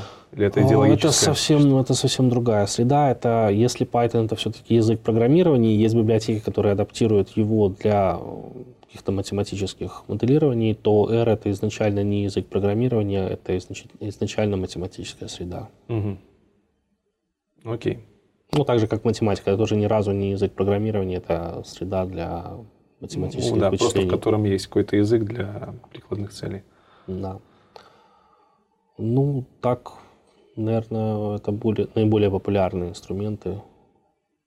А тут у меня вопрос еще родился. А Вот вы вообще там, работаете по каким-то процессам? Ну, тоже к инструментам можно отнести. Там по скраму вы работаете? Нет. На XP Capital работали по скраму, здесь э, принята немножко другая система. Как? Как? Как это происходит? А Типа, как кто, это происходит? кто ставит задачи? Как, как оценивается профитность У проекта? нас есть э, технический директор группы компаний, который находится не в Беларуси. Ну, он иногда сюда приезжает, то есть он, как бы иногда мы его видим вживую, но чаще мы его видим в телевизоре. А, это Виктор, да? Нет, это не Виктор. не Виктор это основатель, а Юрий Гущин, А, есть такой окей. человек, он технический директор группы компаний. Плюс у нас есть свой собственный технический директор именно на нашей компании. А, и дальше идет вот наш R&D отдел. И у нас есть свой менеджер. То есть вот у нас три начальника. А с менеджером мы видимся каждый день. Технического директора мы очень хотели бы иногда видеть, но он от нас прячется, потому что он знает, что мы хотели бы его видеть. Это человек тоже научный, человек наш математик, но на нем висит очень много задач, в том числе не связанных с математикой, да, в том числе управленческих. Ну, он просто за- зашивается, не справляется, поэтому он часто неуловим. Вот. Ну и Юрий – это вообще уникальный человек, у него хватает энергии на все, в том числе на то, чтобы ну, час-два в день, э, каждый день мы совещаемся, вот, вот здесь вот в этой комнате собираемся, вон в телевизоре мы в комнате и решаем текущие задачи, но не в плане отчета, там, вот ты сделал задачу, нет, не сделал, ай-яй-яй, там, сроки срываешь. Не так. Скорее, почему не сделал, какая проблема, как ее решить, э, у кого есть какие идеи на этот счет. То есть это брейнсторм, который происходит каждый день по всем фронтам, по всем задачам. А, Иногда в таком режиме, то есть просто все рассказали, да, все, у всех теку- текущий процесс, все, идем работать. А Иногда здесь рождаются какие-то полемики, на доске там что-нибудь расписываем, какая-то новая, новая концепция бывает рождается. Бывает, эта концепция сразу начинает реализовываться, бывает откладывается до лучших времен, и когда вдруг возникает ситуация, подходящая под эту концепцию, мы вспоминаем, о, такое мы уже обсуждали. То есть Юра очень классно руководит именно процессом исследования. Я забыл вначале упомянуть, что Бануба это продуктовая компания, да? Это Просто продуктовая чтоб- компания, да. У есть- нас есть свои продукты. У нас есть продукты, наверное, такие неочевидные пользователю. А, В каком плане? Что видит пользователь? Приложение. То есть у вас есть конкретное приложение? У нас есть конкретные даже приложения, то есть которые можно вот загрузить. Там работа с лицом, это бьютификация, там есть маски на лицо, есть э, в стадии разработки сейчас, ну, по-моему, уже где-то за релижен, только не у нас. Мессенджер есть, он еще дорабатывается, там будет скоро вообще крутой мессенджер. А, еще много вот такого рода приложений, но есть э, поделки, которые а, пользователь не видит, что они там работают под капотом, скажем так, но они есть. Например, проигрыватель нейросетей. Проигрыватель нейросети. Проигрыватель нейросетей, да. Нейросеть – это математическая абстракция. Ага. Но э, в вычислительном устройстве она должна как-то выполняться, эта математическая абстракция. Вот программа, которая выполняет нейросеть называется проигрыватель То есть, грубо говоря, тот кодярник, в котором... Тот кодярник, который принимает нейросеть в виде какого-то файла, какого-то формата, угу. и э, этот файл исполняет как свой собственный код, что ли. Окей. А, то есть он берет эту нейросеть и берет данные, вот этой нейросеть он обрабатывает эти данные. Вот тот, кто это делает, это проигрыватель нейросетей, Прикольно. он же инференс нейросетей, и он у нас свой. Инференс? Инференс. Угу. И он у нас свой, в нашей компании написан, он очень быстро работает, быстрее, чем те, которые вот с коробки готовые, да. И плюс у нас э, проделана такая работа, что наши приложения запускаются на Android Go, там, где многие конкуренты не могут запуститься, это а наши запускаются. Wearable? Я... Нет, не Wearable, это бюджетные телефоны, типа mm-hmm. вот Nokia, там какие-то есть у них модели. Короче, где вычислительные мощности. Да, это, там, слаб, это слабенькие дешевые телефоны, там порядка 100 долларов. Там, наверное, даже этими минус. процессорами, выделенными для нейронок, не пахло, да? Нет, выделенных для нейронок там нет процессоров. Ну, там зато есть камера, есть оперативная память, там последняя версия ядра Android. Mm-hmm. То есть почему бы там не исполнить наши технологии, и наши технологии там запускаются и исполняются. Да, там скорость не такая, как в топовом девайсе, да, там качество может быть не такое, но тем не менее они работают в принципе. То есть тоже проделана большая работа по оптимизации. Угу. Вот это то, о чем я говорю, что как бы наши продукты, но такие продукты немножко другого да. уровня. Это не продукт для конечного пользователя. Ну, а смотри, можно ли это назвать продуктом? как бы для меня продукт, этот продукт это то, что вы еще можете кому-то продавать. Вот эта технология, вы кому-то, кто-то ее еще использует, кроме вас? А, у нас есть свой SDK, который мы продаем. А, и, и в его рамках ну, может, в том числе может, используется Может, пока не продаем, я не знаю, там на какой оно стадии ну, на данный момент, нет, но, в принципе, но в принципе оно разрабатывается для будущей продажи. По поводу продуктов, которые используют все. Что ты имеешь в виду продукты, которые используют все? А, продукты, которые из коробки уже готовые решения. А, давай, да. Да. Вот что-то мы про это говорили точно. Да, я спрашивал, я спрашивал, используете ли вы готовое решение, либо вот. да, именно про это мы говорили. Именно. Да. По поводу готовых решений. А, сейчас очень много готовых решений на GitHub. Да, значит, про GitHub хотел сказать, что там много готовых решений, в том числе по нейронным сетям, по распознаванию, по обучению. И э, многие, особенно молодые специалисты, приходят даже на собеседование, там гордятся тем, что я умею спускать нейронную сеть, я взял там с GitHub сеть, немножко ее дотренировал, и она там все распознает. Чем плох такой вариант? То есть для старта это хорошо научиться хотя бы их запускать, хотя бы их дотренировать, но это нельзя рассматривать как э, вот цель, вот, блин, я круто, все, я достиг, я умею. А что тогда? Потому что это могут сделать все. Это очень легко, это, как говорит наш шеф, низковисящие фрукты. А рынку неинтересно то, чего много предлагается. То есть ну, взять готовое, реализовать, завернуть свою красивую оболочку и продать, за, ну, это если и продастся, то не задорого. Ну, я сделал ремарочку, это вот то, то чем занимаются все в аутсорс-компаниях, как бы просто обычные программисты, которые выучили какие-то алгоритмы и сидят и делают одно и то же. И там это имеет большой спрос очень. Ну, это для меня, например, загадочно. Почему это имеет большой спрос? Ну, Почему там... это задорого продается, если, ну, если это как бы и так доступно? Ну, если переводить на там, язык аутсорса, много сайтов, то есть много бизнесов, бизнесам нужны mm. сайты, нужно много программистов, чтобы эти сайты делать.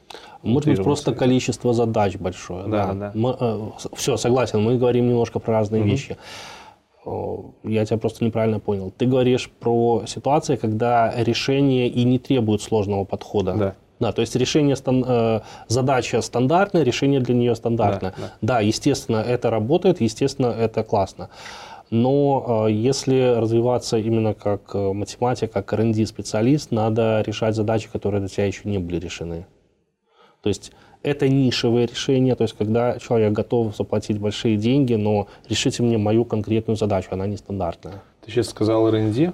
Мы R&D, До этого еще не говорили. Research and Development. Это, значит ли это, что все дата-сайентисты, они по умолчанию как бы и R&D, работают в R&D, в Research and Development? То есть есть ли какие-то монотонные задачи, куда можно посадить как раз таки такого студента, который просто умеет нейронки скачивать, алгоритмы скачивать с GitHub, запускать, обучать их? Или все-таки нет? В нашей сейчас? компании нет, а так не знаю. Может быть, где-то и есть. Вот монотонными задачами я занимался, когда был аналитиком на Лютехе. То есть там ничего нового не было, там просто Окей. рутинное преобразование данных, выдача отчета, загрузка данных, Мгм. преобразование, выдача отчета. А здесь мы решаем задачи, которые до нас еще не были решены. Мы какие-то подходы совершенно уникальные, новые пробуем. И вот э, в, этом я считаю наша компания крута, то, что мы не используем готовые решения. Если мы когда-то вдруг готовое решение используем, то как временное и на стадии просто апробация. В принципе, вот в этом направлении там что-то есть или нет. Если что-то есть, то мы тогда уже начинаем копать глубже, решаем задачу по-своему. Вот, и это все ты говоришь в контексте того, что используют все.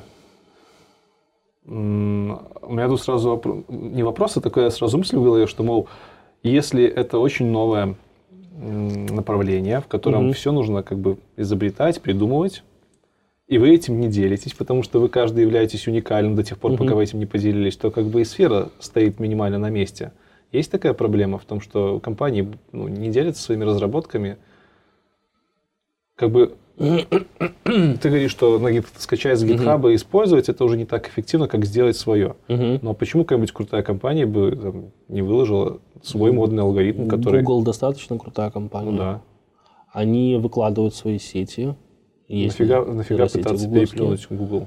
Или у вас чуть-чуть разное направление, уже А, другие, У нас чуть-чуть разное направление. У них сеть э, она большая, тяжелая, умеет много задач решать. Мгм. Но конкретную задачу она будет решать не, не очень хорошо.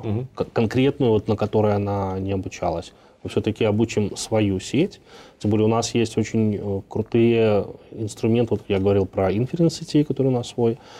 У нас есть очень крутой, э, подана уже патентная заявка, скоро будет запатентована алгоритм генетический, который перебирает архитектуру нейросетей. То есть он под задачу может построить нейросеть оптимальной архитектуры, Ничего себе, такой он, погонщик он получается. берет нейросети, разные архитектуры, их между собой комбинирует архитектуры, он ее начинает обучать. Обучение нейросети – это очень длинный процесс, длительный. Понятно. Он ее обучает несколько этапов, он анализирует то, как она обучается, поэтому делает э, предсказание того, насколько быстро она будет работать, насколько хорошо она обучится. И вот э, таким образом выбирает, какая сеть лучше, потратив немного времени на каждую, то есть попробовав обучать, посмотрев просто скорость обучения, затем берет лучшее, комбинирует и таким образом э, переварит все- архитектуры и выдает оптимальную, отличную архитектуру именно под эту И эта штука задачу. сама еще обучается? Типа нейросеть над нейросетью? Это не нейросеть, это другая концепция, это генетический алгоритм. Давай эту мысль дальше разовьем, как раз это идет по, в ногу со списком вопросов. Дальше у меня блок вопросов о том, как развиваться. Мгм. Ты вот сказал, что мол, это плохо, просто на гитхабе научиться там что-то настраивать и все. Нужно идти глубже. Если, э, смотря какая цель. То есть, если у человека цель, э, ну вот я хочу там уже через два месяца зарабатывать и уехать от родителей, снять свою квартиру, я не собираюсь в R&D работать э, сильно там глубоко, то, ну, как бы, Окей, неплохо, а можно эффективнее. Да, мы- да, сказал. да, да, да. Вот по тебе мы сейчас все увидят, что они развиваются из математиков. А есть ли альтернативы, там, развитие? Ты говорил, с тестировщиков, ты тестировщиков учишь. Да, но они еще пока не развились, дата-сайентистов. Сейчас мы матрицы осваиваем, матричные операции. Кому проще входить? Человеку из науки или человеку из такого программирования, либо чего-то около айтишного? Знаешь, вот из того, кого я здесь наблюдаю в нашем R&D отделе, в основном люди из науки. А, И причем в основном физики, физики и радиофизики, То есть даже не математики. даже не математики. Есть несколько человек из БУИРа, но как-то так получается, что это скорее исключение, чем правило. А нету почему-то ни одного с ФПМ. Как ты думаешь, почему? Я не знаю, какая специфика на ФПМ, чему там учат людей. То есть понятно, что учат математике, понятно, что учат программированию, но какие скиллы необходимы именно для исследовательской работы, для научной, А, я не учился на ФПМ, мне сложно что-то сказать. А в физике, радиофизике, наверное, все-таки изначально более такие исследовательские дисциплины, то есть этому учат э, с университета, с лабораторных. Ну, просто звучит так, что дата-сайентист, он в основном работает там с какими-то математическими моделями, э, и эти модели как бы абстрагированы от физического мира, а физика это все-таки для обывателя, опять-таки, человек, который там учит физику, там, не знаю, астрономию, электричеку, термодинамику, кванты. Uh-huh, uh-huh, uh-huh. Но ты же ничего из этих областей не применяешь по факту. Ты применяешь в основном только вышмат, который проходил. На самом деле, э, на самом деле, вот э, сам навык использования термодинамики, квантовой физики там, и прочих э, отделов, разделов физики, а что там происходит? Мы берем какое-то реальное явление, которое можно посмотреть, пощупать, понюхать, попробовать на вкус, и его представляем в виде чисел, в виде математической модели, в виде функций, дифуров, и потом э, объекты реального мира описываем вот этой вот математической абстракцией, и потом из нее извлекаем какие-то свойства, понимаем, как работают объекты реального мира. Вот здесь, в принципе, навык такой же. У нас есть нормальный человек, реальный, с носом, с глазами, там, губами, иногда бородой. У нас есть реальный телефон, по которому можно позвонить, можно включить какое-то приложение на камеру. И внутри там работает модель, которая внутри вот этого реального телефона оцифровывает вот этого реального человека, что-то там про него понимает, ну, элементарно там положение его лица, э, головы, выражение его лица – и эту информацию потом уже каким-то образом в телефоне отражается. Он там, не знаю, условно, улыбнулся, у тебя тут цветочки выросли. Okay. ну, какое-нибудь там приложение такое. Доступно. Вот. То есть, ну, в принципе, навык ну, тут... с, ну, с, связанный с э, физикой. Но для меня сейчас, э, не в обиду математикам будет сказано, выглядит так, будто бы математики упускают это именно тот шаг, э, как-то построение модели, это уже вторично, а все идет именно из каких-то наблюдений за какими-то конкретными процессами. И потом уже описание этих процессов, э, в описании этих процессов помогает математические аппараты. Вот первый этап именно наблюдения какого-то агрегирования информации, может, еще чего-то Наверное, математики да. пропускают. Но опять же, мне тяжело судить, я не учился на угу. ВПМ, но я просто наблюдаю, что здесь почему-то нету Окей. людей с ВПМ. Возможно, по этой причине. Давай еще немного поговорим про навыки конкретные дата-сайентиста, которыми он должен обладать, уже приступив к работе. Угу. Вот скажем, какого человека с какими навыками ты бы взял на работу, как дата-сайентист, минимальными? Минимальные – это скорее понимание концепции, понимание задачи, понимание модели, с которой мы работаем. То есть это не, не, не столь важно именно вот знание там, конкретных формул, угу. Вот не обязательно, чтобы человек знал там точно формулу преобразования Фурье. Ну, окей, ну, ну, ну да. это, это такой простой как бы пример. Это да, простой да, пример. На собес... Это простой пример. На собеседовании я, конечно, спрашиваю преобразование Фурье, это мой любимый вопрос. Но если выбирать между двумя людьми, один хорошо написал формулу, но не знает э, концептуально, что она вообще делает с сигналом, другой запутался, там неправильно пределы интегрирования поставил, но он понимает принцип спектрального преобразования – вот я скорее дам предпочтение второму человеку.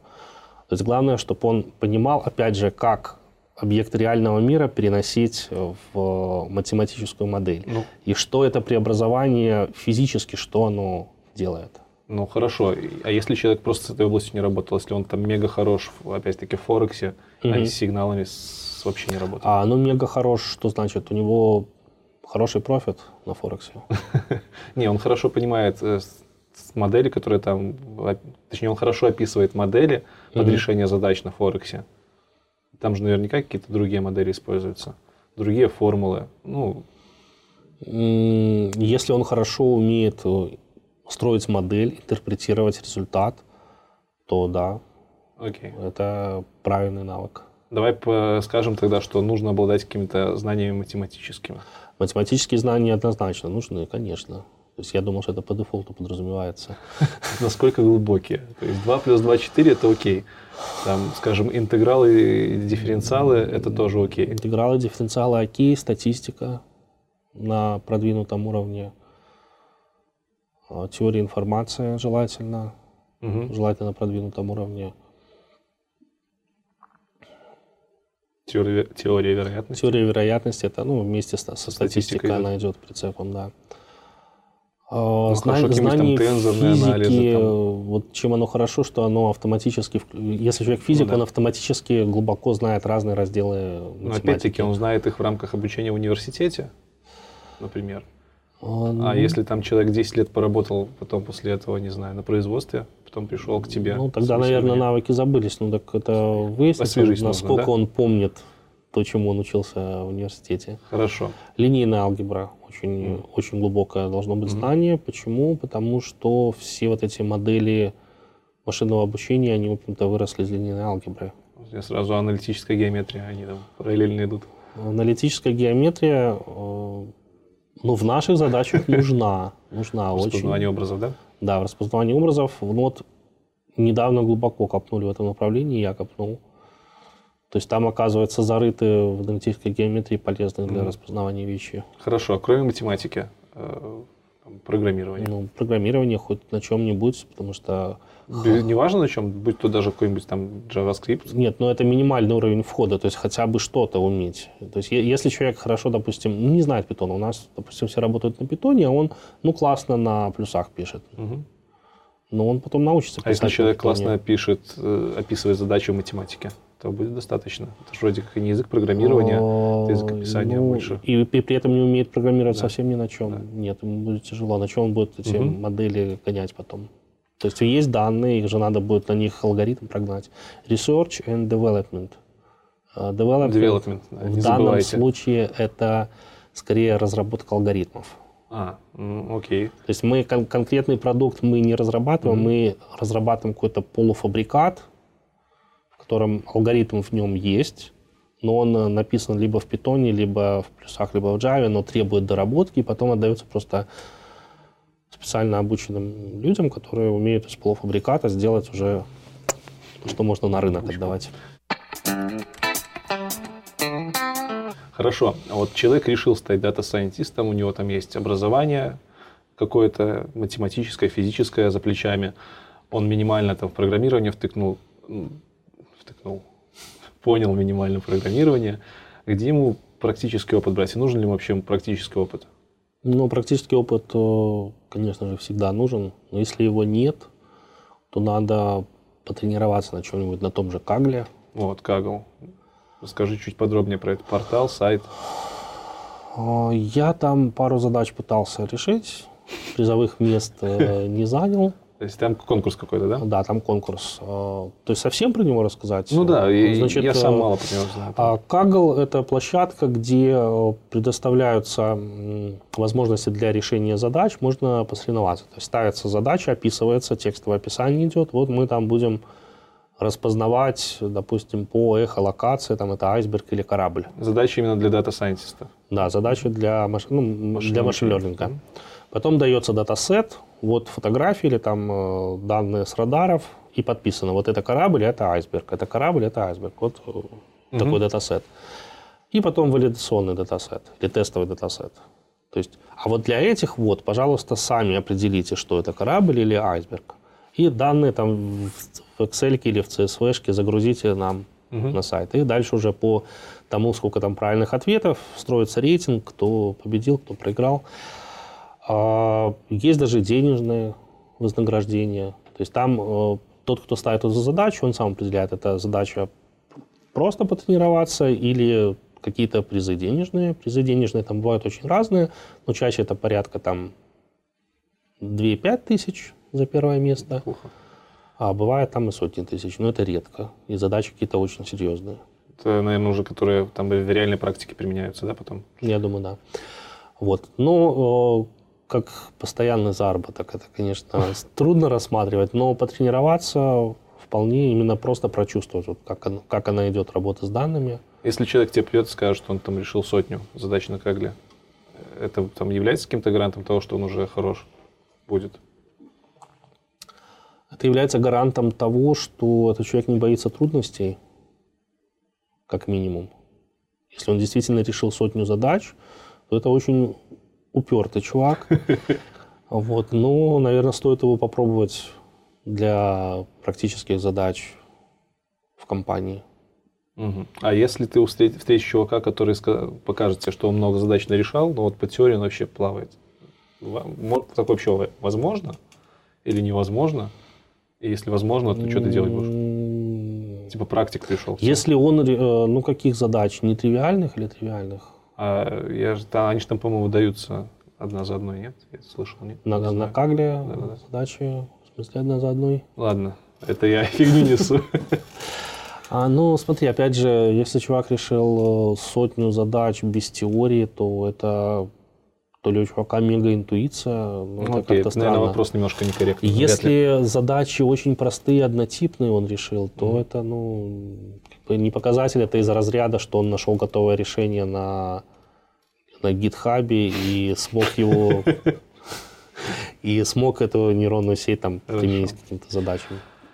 Еще немного про собеседование давай поговорим. Совсем чуть-чуть, чтобы вы люди представляли себе, что представляет из себя собеседование на Data, Science, на Data Scientolога, Science специалиста, хотел сказать. На Data Scientist. На Data Scientist. Ты говорил, что ты спросишь обязательно про преобразование Фурье. Ну, я же радиофизик. Ну да. Что ты еще обязательно спросишь? А, я по статистике обязательно спрошу, что такое нормальное распределение, что такое T-тест. Я обязательно спрошу что-нибудь по питону. Писать я по линейной алгебре что-нибудь спрошу. Я, ну, как бы к формулам не придираюсь. Мне главное, чтобы человек понимал принцип работы этой формулы. Сколько тебе обычно уходит времени, чтобы... Ты вообще собеседовал людей же? Я собеседовал, ну, не так много, может, таких раз пять. Сколько у тебя времени в среднем уходило на, на, В среднем где-то за час собеседую. Угу. То есть, ну, я не один собеседую, тут э, присутствует э, либо из R&D еще кто-нибудь, угу. либо кто-нибудь ближе к продуктовой части, там, которые глубже по плюсам, допустим, спросят, либо по базам данных. Хорошо. И в конце три источника назови каких-нибудь информации полезные для тех, кто хочет стать э, специалистом в твоей сфере, дата-сайентологом. Курсера, конечно же. Угу. Учебники по физике, математике, основы глубинные, то, что в университете проходится. То есть просто берем первый, второй курс на физфака какого-нибудь? Да, и глубоко, хорошо математику штудируем. Вот тут 80% подписчиков, короче, отвалились сразу, выключили видео и сказали, почему мне сразу это не сказали. Но основы, э, ну, основы должны быть, потому что mm-hmm. если мы хотим куда-то двигаться, под ногами должна быть почва. То есть если мы хотим топтаться на уже готовых решениях с GitHub, ну, тогда, наверное, эта основа, ну, может, она уже и Понятно. излишняя. Но если мы хотим что-то новое, нам надо понимать, как там оно все под капотом работает. Ну и нам, возможно, даже тот же Кагл, чтобы третий источник информации – это свои шишки, набитые об реальные задачи.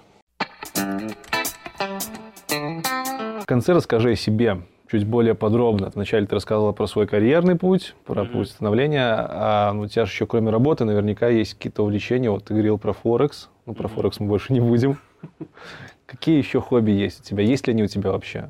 Хватает ли времени на какие-то хобби? Сейчас это, не знаю, может банально прозвучит, но это счастье, когда работа совпадает с хобби. О. То есть я реально много работаю и дома, и на выходных. Э, жена обижается иногда.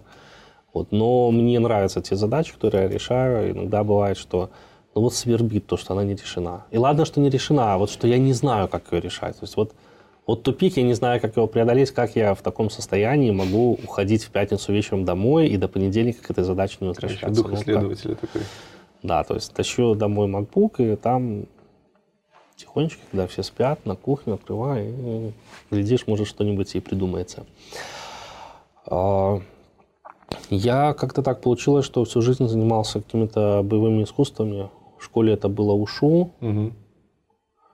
Потом какое-то время занимался йогой, но потом это ушел из йоги, вернулся в боевые искусства. Это уже во взрослом возрасте. Занимался года четыре, наверное, айкидо. Вот с 2016 года, как пришел работать сюда, ну, времени стало не хватать. С айкидо ушел, потом взял себя в руки, походил полгода где-то на фехтование, обычное, классическое, Интересно. с шпагой. Потом начались у нас вот эти knowledge шаринги здесь в компании, mm-hmm. то есть это преподавание для коллег, каких-то интересных вещей или просто вот регулярный курс. Они проходили по вечерам, но опять же стало не хватать времени уже, чтобы ездить на тренировки. А, то есть это каждый вот перерыв после занятий спортом это еще плюс пару килограммов к моей, к моей жизни. вот, э, то есть бросив фехтование, получив еще несколько килограммов, я сейчас увлекся сам с собой дома тихонечко фланкировкой. Фланкировка, Фланкиров... фланкировка – это а, вращение сабли вокруг себя. Ого, ого. Ну, слава богу, бакен сохранился. Ну, жене это не мешает. Бакен с айкидо сохранился, это деревянный деревянный меч или тренировочный макет катаны, то есть кто как это воспринимает. Кто-то как самостоятельный объект причинения урона, кто-то как тренировочный макет заостренной сабли, вот, но он позволяет то есть, там, отрабатывать эти вот движения, чтобы по себе не лупить, а вот разные там финты вокруг себя, перехваты. Нормальная физнагрузка тоже, если это так хорошо, минут 20-30 поделать. Ну, интересно, я вообще про ну, это такое же, не слышал. Это больше уже наша славянская, казаческая. Хорошо. Про преподавание еще пару слов. Люблю я это дело. Ну, ты дофига преподавал? Ты в универе преподавал? Я в универе преподавал. Ты учился преподавал, ты отучился преподавал, ты сейчас работаешь, тоже преподаешь? Да, я еще в эти шаги преподавал. И в эти шаги ты преподавал? И здесь я работаю и преподаю. Почему? Что тебе так нравится? Знаешь, это парадокс. Я вообще людей не очень люблю. Но мне тяжеловато с людьми общаться ну, такой более замкнутый, как бы с компьютером проще. Но почему-то преподавание, наверное, это компенсация того, что мне mm-hmm. тяжело общаться с людьми, а какая-то человеческая энергия все-таки нужна для жизни. Наверное, вот преподавание. Ты преподаешь сейчас э, в рамках компании, это открытые или закрытые курсы? В рамках компании, это только для сотрудников компании. Э, у нас проходили курсы с прошлой осенью до где-то до Нового года. Вот с сентября или mm-hmm. там с октября до Нового года. И в этом году планируется, называется knowledge sharing. То есть каждый, кто желает по какой-то теме, он в этой теме специалист, он может что-то показать, рассказать, углубить knowledge mm-hmm. коллег, он может это сделать. То есть я там участвовал, у меня там аж лекций 8 было по разным темам. А сейчас на лето, пока нету knowledge вот до него надо закончить, чтобы освободить аудитории, это просто математика. То есть это не отдельные какие-то семинары. То есть knowledge sharing, там каждая лекция, она ну, как бы вот сама по себе, как мастер-класс. А здесь регулярные лекции, по-моему, их там у нас что-то порядка 30 штук. То есть конкретно по темам подтянуть математику. Вот с нуля до какого-то уровня а программу ты сам составлял? Твою? Да, программу сам составил. Ты еще с тех времен осталось? Нет, нет, нет. нет. Там, там я преподавал э, спецкурс, там было совсем другое. Здесь именно чисто математика, то есть освежить сначала школьные знания по алгебре, по геометрии, и потом дойти до высшей математики, даже линейная алгебра, э, дифференциалы, интегралы, ну, то, чего все боятся, кто далек от математики. Есть профит уже сейчас какой-то? То есть есть сотрудники, которые левелапнулись к вам в отдел? Нет, конечно же нет, потому что это и не предполагалось, то, что вот с июня у нас это идет, не, не предполагалось, что за месяц люди так вот раз а, сразу это только с июня, точно, да. еще только идет. А идея в том, чтобы для ребят, которые хотят продвигаться в научном направлении, им нужно поднять их уровень, чтобы они достигли точки входа на угу. Курсере. То есть, а, чтобы они достигли точки входа обучения на курсере. Да. Понятно. То есть, когда человек, э, не помнящий, что такое вектор, что такое матрица, садится смотреть лекцию по машин-лернингу, но угу. он сразу же начинает себя чувствовать очень некомфортно, говорит, это не мое. Я показываю, что в этом магии никакой нету. То есть мы начинаем с самых простых вещей, с чисел, что такое число, что такое сложение, умножение.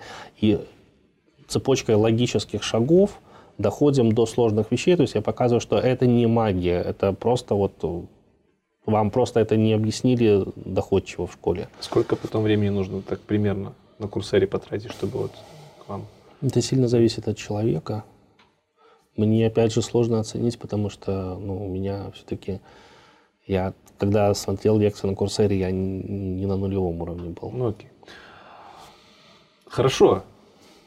Звучит очень круто то, что мне очень понравилась вообще идея, что можно математику вот так вот в свободное время поднимать, как бы и для себя полезно, и в принципе для общего развития. А ну, а в рамках вашей компании вообще классно, что специалисты, сотрудники, в принципе, потенциально могут потом лапнуться. Структурированный курс по математике. Да. Для взрослых Для людей. взрослых людей. Прям с АЗОВ. Прям Прям до уровня понимания э, курсов по машинному Ну, обучению на до, курсере. до высшей алгебры. То есть мы в какие-то узкоспециализированные вещи, типа там тензорный анализ, да, вот в Мгм. такое мы не погружаемся, но в принципе то, что чаще всего встречается, вот, э, ты знаешь закон Паретта? Ну, конечно, 80 на 20. Ну, там бывают другие Ну. соотношения, вот, но где-то примерно 20% математических терминов покрывают 80% тех ситуаций, вот, с которыми человек столкнется. Но остальные 20 это уже он сам потом где-то почитает, погуглит. То есть вот, эти вот, вот этот вот минимум, который покрывает довольно обширную зону поражения, если человек садится неподготовленный смотреть курсеру, вот мы ее вот этим вот щитом из 20% прикрываем. И это к чему? И это к тому, что почему бы это не сделать достоянием общественности и не выложить на YouTube, учитывая, что у тебя даже есть кое-какой опыт. Нет, не на YouTube. А Ну, на Курсеру рассматриваем такой Степе вариант, да, ну, чтобы впоследствии На это Udemy еще и деньги зарабатывать можно. Да, чтобы это еще и монетизировать, обязательно рассматриваем такой вариант. Я и еще один товарищ, который тоже имеет опыт преподавания, он у нас э, тестировщик, очень классный тестировщик, и он тоже ведет курсы по тестированию. Окей, когда появятся ссылочки, обязательно пиши. А я это все дело подводил еще к одному твоему хобби, но я не могу про него не поговорить. У тебя есть YouTube-канал. Я его нашел. Я, гуглил твой LinkedIn. LinkedIn, да. И нагуглил твой YouTube-канал. LinkedIn у него нет, а вот Нету. YouTube-канал есть. Есть. Ну, YouTube-канал э, смешной, он не планировался именно как канал с регулярным видео, просто вот, Ничего, что я...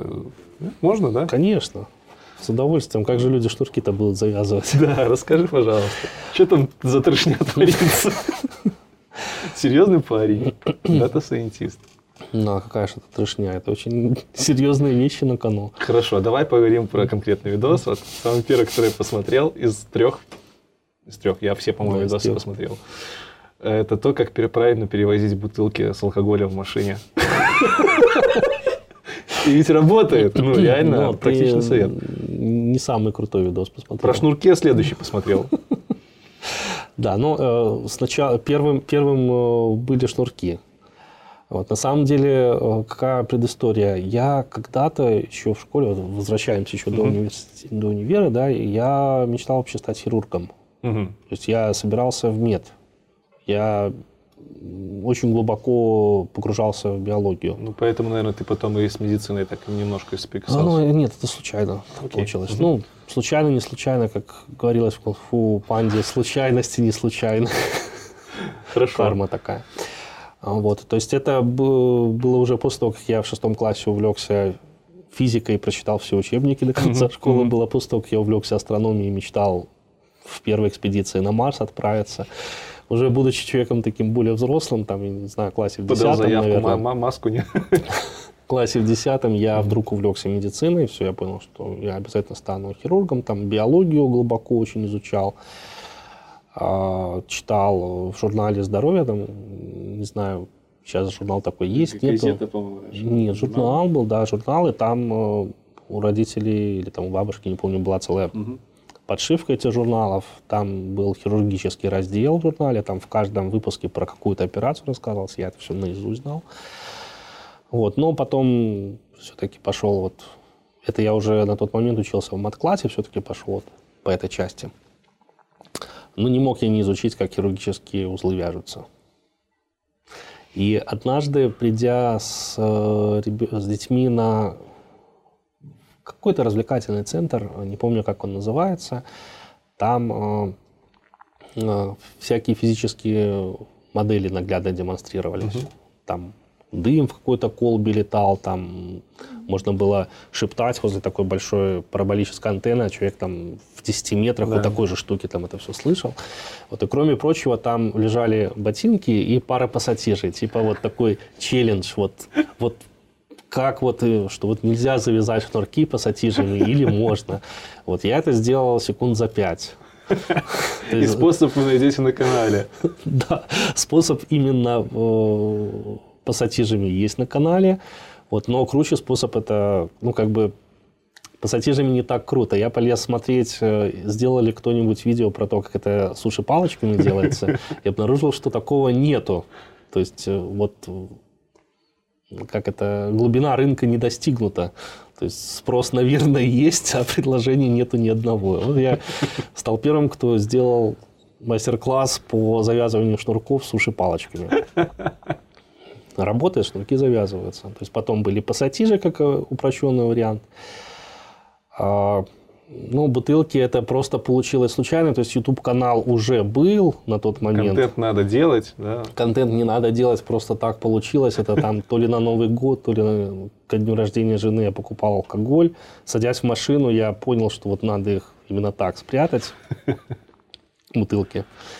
Вот. Ну и тут же возникла мысль, а почему бы этим не поделиться? Вот прямо тут с телефона все снял, отправил. Стоит ли ждать продолжения? А, да, продолжение ждать стоит, но я не хочу делать вот канал именно как вот как, какой-то тематический, там, как блог. То есть это ситуационно. То есть приходит мысль, надо, ну, надо ну, понятно, записать, понятно, да. Ну понятно. вот я уже давно собираюсь про швы, про хирургические швы. На чем? На свине показывать, надеюсь, будешь? Э, Нет. Не на себе, что ли? На неживых объектах, скажем так. жене. На неживых На, объектах. на неживых да. объектах, окей. А, вот, ну то есть как бы Хирургические швы чем? Пассатижами? Или палочками? Или не будешь зубной палить пока? нитью. Зубной нитью? Да, не, я почему я расскажу. Опять же, был прецедент. Прошлым летом поехали в Болгарию всей семьей. Приехали, и как бы, ну, вот он отель, вот он, вот он бассейн, вот оно море. То есть, вот все мы уже здесь, э, там, допустим, 4 часа вечера. То есть, понятно, что никуда в этот день уже не дернемся. Уже можно идти купаться, а я не могу купаться, потому что обнаружил- обнаружила, что у меня порваны плавки. Ага. Э, Нитки с иголкой с собой нету, есть только зубная нить и зубочистка. Ну, в итоге я искупался в тот день в зашитых плавках, и снаружи этого Ты вида делал не дырку было. в зубочистке? В зубочистке нет. Я зубочисткой делал А, просто дырку. прокалывал дырки и- Я прокалывал дырки в плавках, продевал зубную нить. На зубной нити там есть такая зазубрина острая, которая ее обрезает. Даже зазубренная обрезал. Вязал хирургические узлы, так, чтобы не распустилось. Нормально. Подход Вот. Ну, а работает. почему бы это тоже не показать, как можно починить одежду в походных, скажем так, условиях. Ну, зубочистка, зубная нить, она как бы обычно более доступна, чем иголка с ниткой. Тебе предварительно спасибо. У меня еще в конце есть рубрика, которая называется «Блиц». Мгм. Это до 10 коротких вопросов, которые я задаю коротко, ты отвечаешь как угодно долго. Мгм. Я тебя попрошу отвечать на все вопросы. Один ты можешь скипануть по правилам. Ну, ты как бы можешь и все скипануть, вообще можешь пойти. Тебя просто комментаторы за это вас ненавидят, и на канале тебе напишут. Карму испортит. Да. Вот, поэтому давай быстренько по этим вопросикам. Значит, первый вопрос. Почему Data Science, Science, Data Science, Data Science? Почему Data Science на хайпе? На твое А, мнение. Да, на мое мнение, я думаю, что просто без него невозможно, э, невозможно то, что мы сейчас имеем в плане дополненной реальности. Устройства уже стали физически позволять исполнять более тяжелые алгоритмы. Дополненная реальность автоматически теперь стала возможным, потому что на Nokia 3310 это было ну, как бы сложновато, наверное. Вот, но это новое направление невозможно без э, бэкграунда. А как долго это продлится?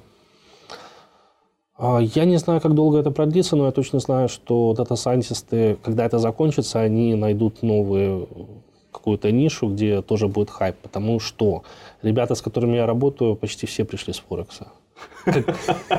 Когда тот был на хайпе, я, правда, этот момент сидел дома на кухне, сам с собой занимался математикой, а ребята работали в каких-то разных конторах, но в то же самое время занимались тем же самым. И, в принципе, сейчас весь этот состав э, занимается дополненной реальностью, поэтому я думаю, что дальше мы дальше, если найдем себе теми же целиком коллективами, переедем на какие-то новые задачи. Хорошо. Зарплатный минимум, максимум дата-сайентиста. Ну, мы говорим в долларах и для реалий СНГ. Беларуси. Давай так, недавно на TUT.BY была статья о том, что дама из эскорт-услуг хвасталась тем, что она за ночь зарабатывает хорошую среднюю айтишную зарплату за месяц. Ну, допустим, сколько там, полтора косаря. Да. Угу. Вот, то есть она хвасталась тем, что она это за ночь. А дата-сайентисты, в отличие от остальных разработчиков, более скиллованные ребята, умеют делать больше вещей. Подводочка хорошая. Вот. Поэтому, ну, как бы, наверное, тут как за VIP эскорт услуги. Чуть-чуть выше, чем в среднем для айтишников. Ну, ну где-то, наверное, если полтора для э, обычных эскорт услуг за ночь Мгм. и э, айтишников за месяц, то здесь ну, в районе ближе к двум. Это мы говорим про минимум сейчас, Это среднее. среднее. Да, а ну- если брать не медиан, не среднюю, а А. Плюс-минус. Ну, я знаю людей, которые получают меньше, кто ну, студенты, Мгм. скажем так, еще не набрались опыта. А Знаю людей, которые в районе трех-трех с половиной получают. Наверное, знаю и людей, которые получают больше, но я просто не знаю, сколько эти люди получают. по твоему мнению, какие эти специалисты будут востребованы через 10 лет? А никогда не вымрут тестировщики. Вот это вот сейчас вообще просто... бух. Как бы все кричат, что тестировщики, про мануальщиков я сейчас говорю, умрут Мгм. самыми первыми. Именно, э, может, это потому, что в аутсорсе они занимаются просто тем, что можно автоматизировать. Про кого говоришь ты? А про контроль качества. Что бы мы ни делали, возможно, они сильно видоизменятся. То есть, возможно, это будут программисты, которые будут разрабатывать алгоритмы тестирования, но всегда, всегда будет контроль качества, проверка того, что мы выпускаем на рынок. Именно на стороне человека, да? Именно на стороне человека. Хорошо. Что еще? Ну, дата-сайентисты тоже вряд ли вымрут, потому что чем дальше, тем сложнее технологии, кто же это все будет изучать. Придумайте там какой-нибудь ИИ, который научится добывать новые данные, знания сам. Ну, совершенству нет предела. Есть фильм замечательный, она, по-моему, она Да, называется. я смотрел. Как она флешку в конце просто вставила. Это там э, моя любимая актриса, которую я забыл, как зовут, играет. Нет, это я про другой фильм подумал. А, она это там, где хавала всех? Нет, Про что ты подумал? там, где э, дядька влюбился А, в свою операционную да, систему. Да, это она, это она, это она. Да, и там озвучка, кстати, операционной системы была от моей любимой актрисы, которую я забыл, как зовут, Скарлетт Йоханссон. Мгм. А еще замечательный фильм с ней, где она играла искусственный интеллект. Там не она называется, тоже в то же время выпустил- выпустили. Мгм. Типа, и там суть фильма в том, что она как бы искусственный, первый искусственный интеллект, и она начинает понимать, что она может знания получать там все быстрее и быстрее, в итоге она знания получает по экспоненте, там первый пол- полфильма она просто осознает, что она такая крутая, и в конце она просто там за 10 секунд фильма познает суть вселенной и такая, и вот вам флешка, и я сама уничтожилась, и вот на этой флешке все знания, чтобы стать такой же крутой. Я к чему? Вот такой исход событий, он еще вероятен или нет? Потому что Ну, Это скорее вопрос такой более философский. Ограничен ли объем знаний во Вселенной? Я думаю, что не ограничен. э, это я к следующему вопросу так подводил. Вот ты как человек из сферы, э, можешь ли дать какие-то предикции про то, когда все-таки изобретут ту самую нейронку, не знаю, это не нейронка будет, что это будет, что само без участия человека будет добывать конкретно физические прикладные данные. Новые. Без обучения. Можно так? Не совсем понимаю вопрос. А что значит прикладные физические данные? Сама начнет Сама разрабатывать станки, на которых будут клепаться детали Ну, автомобилей. Только, только при- применительно не к станкам, а применительно к знаниям. Получать знания, анализировать их и генерировать новые знания на основании этого. Генерировать для человека... Для себя же, для чтобы себя дальше... же, чтобы дальше обучаться. развиваться, обучаться. Честно говоря, я думаю, в ближайшем будущем этого не будет. Потому что обучаться, развиваться, а зачем ей нужна какая-то цель все равно, для чего она обучается? Мгм. То есть, если задана какая-то цель, то есть, ну, предположим, что лет через 10, может 20, программирование сведется к такому виду. Я голосом говорю компьютеру, ничего не набираю, а еще даже вот просто думаю.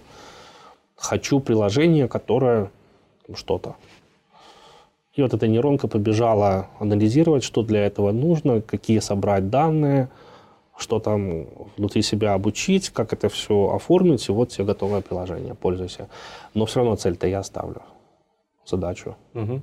То есть, чтобы полностью сама, вот целеполагание, Эдизис. то есть все равно есть как, какая-то высшая цель, и ставить промежуточные задачи, возможно, искусственный интеллект и научится, но он не выпрыгнет за рамки вот этой глобальной цели. Окей, принято. Следующий вопрос навеян э, конференции Бульбаконф, может, слышал, была у нас в Ну, Беларуси. сл- слышал, но не очень подробно. Там, короче, участвовали много кто, в том числе, кстати, Виктор Прокопений. И были там ребята из Wannaby компании. Мгм. Они делают э, сетку, которая может на ногу Мгм. ботинки примерять. Мгм.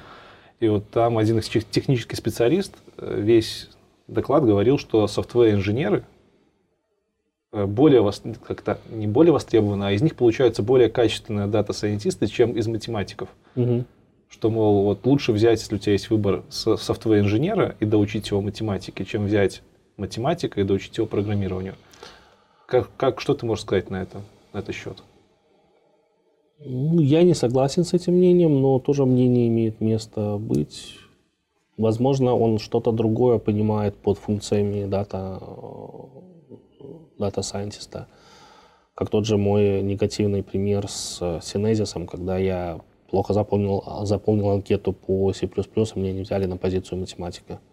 Да, такое бывает, но я считаю, это не теми названиями называются понятия. Окей, хорошо. Но это мое частное мнение. Ну, мы не вникаем в подробности Да. того, почему он так считал.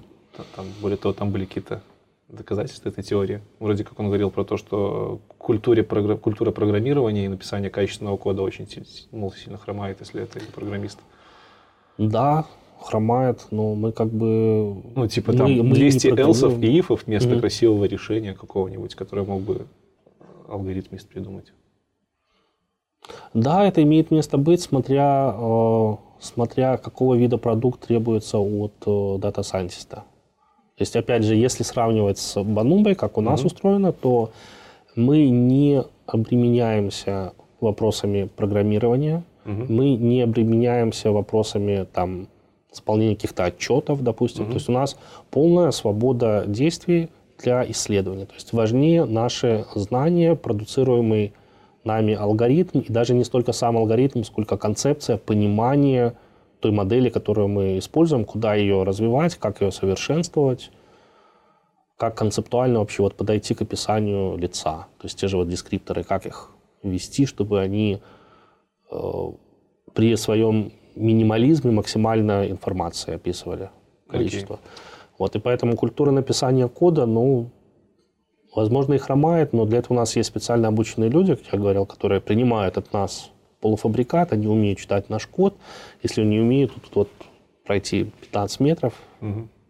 и они потом делают из этого красивый конфеточный код, заворачивают его в оберточку. И эти ребята тоже считаются в R&D, то есть они выдают потом этот код в следующие уже этапы, в другие команды, которые из этого делают продукт, из этого делают SDK.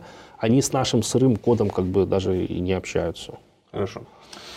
Э, Современник, который жив, на которого бы ты равнялся из любой сферы абсолютно, и почему бы ты на него равнялся? Почему Юрий не? Гущин, Почему?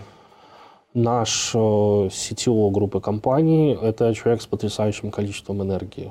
Я не знаю, как у него в сутках умещается 50, наверное, часов. То есть он, он очень классный технический специалист, он очень классный, при этом и разработчик, и он классный оптимальный код пишет, он умеет оптимизировать там в разы, в десятки раз, в тысячи раз код.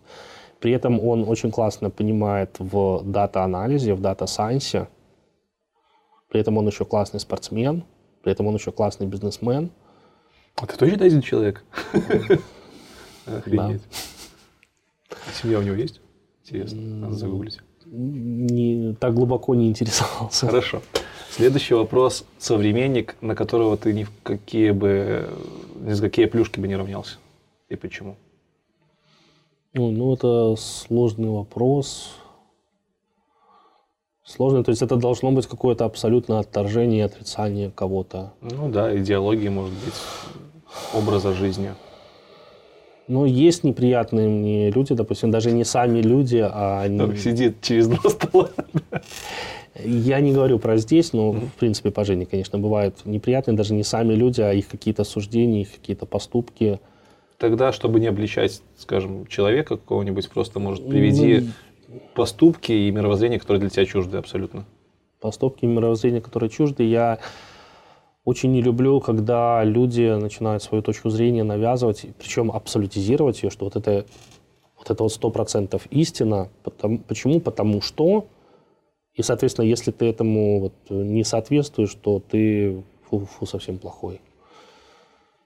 Окей. В принципе, достаточно честно.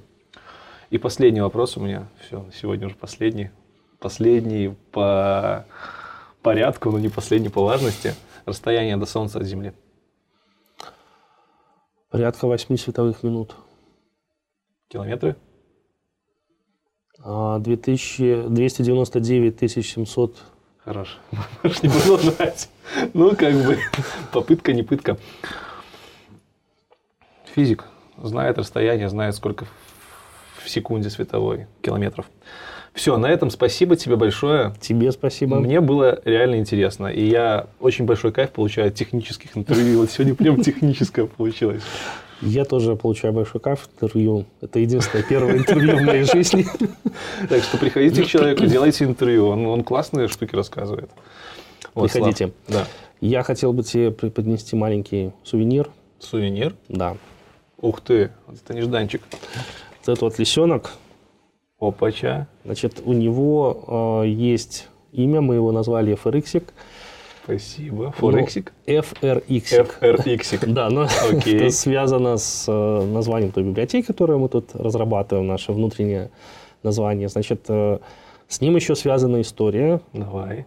из моей вот профессиональной жизни. А, Я очень долго и тяжело решал одну задачу, связанную с э, распознаванием выражения лица. Мгм. Вот. И моделью, на которой мы это все отрабатывали, был, был аватар лисички. Сделан на телефоне. То есть я шевелился и пытался вот заставить аватар шевелиться так же, как у меня, так же вот, как у Apple сделано, вот похожий аватар. Вот и однажды это получилось. То есть был, был преодолен сложный такой порог, который мы не могли преодолеть. Ну, Потом у нас появился этот лисенок у меня в качестве символа победы над вот этой задачей. Вот я его тебе дарю, пускай твои задачи тоже преодолеваются, все пороги проходятся, и пускай он тебе напоминает о нашем интервью. Спасибо большое. Это очень замечательный подарок. И у нас есть добрая традиция. Все подарки мы разыгрываем среди подписчиков. И этот Это подарок да, от Славы, от компании его, от всех ребят, которые с ним работали над этой задачей. Наверняка ты не один был. Конечно. Распозна- По, по оживлению аватара э, лисенка F, FRX. FRX, FRX. Я думаю, мы разыграем за какую-нибудь интересную историю в комментариях. Какую историю придумать?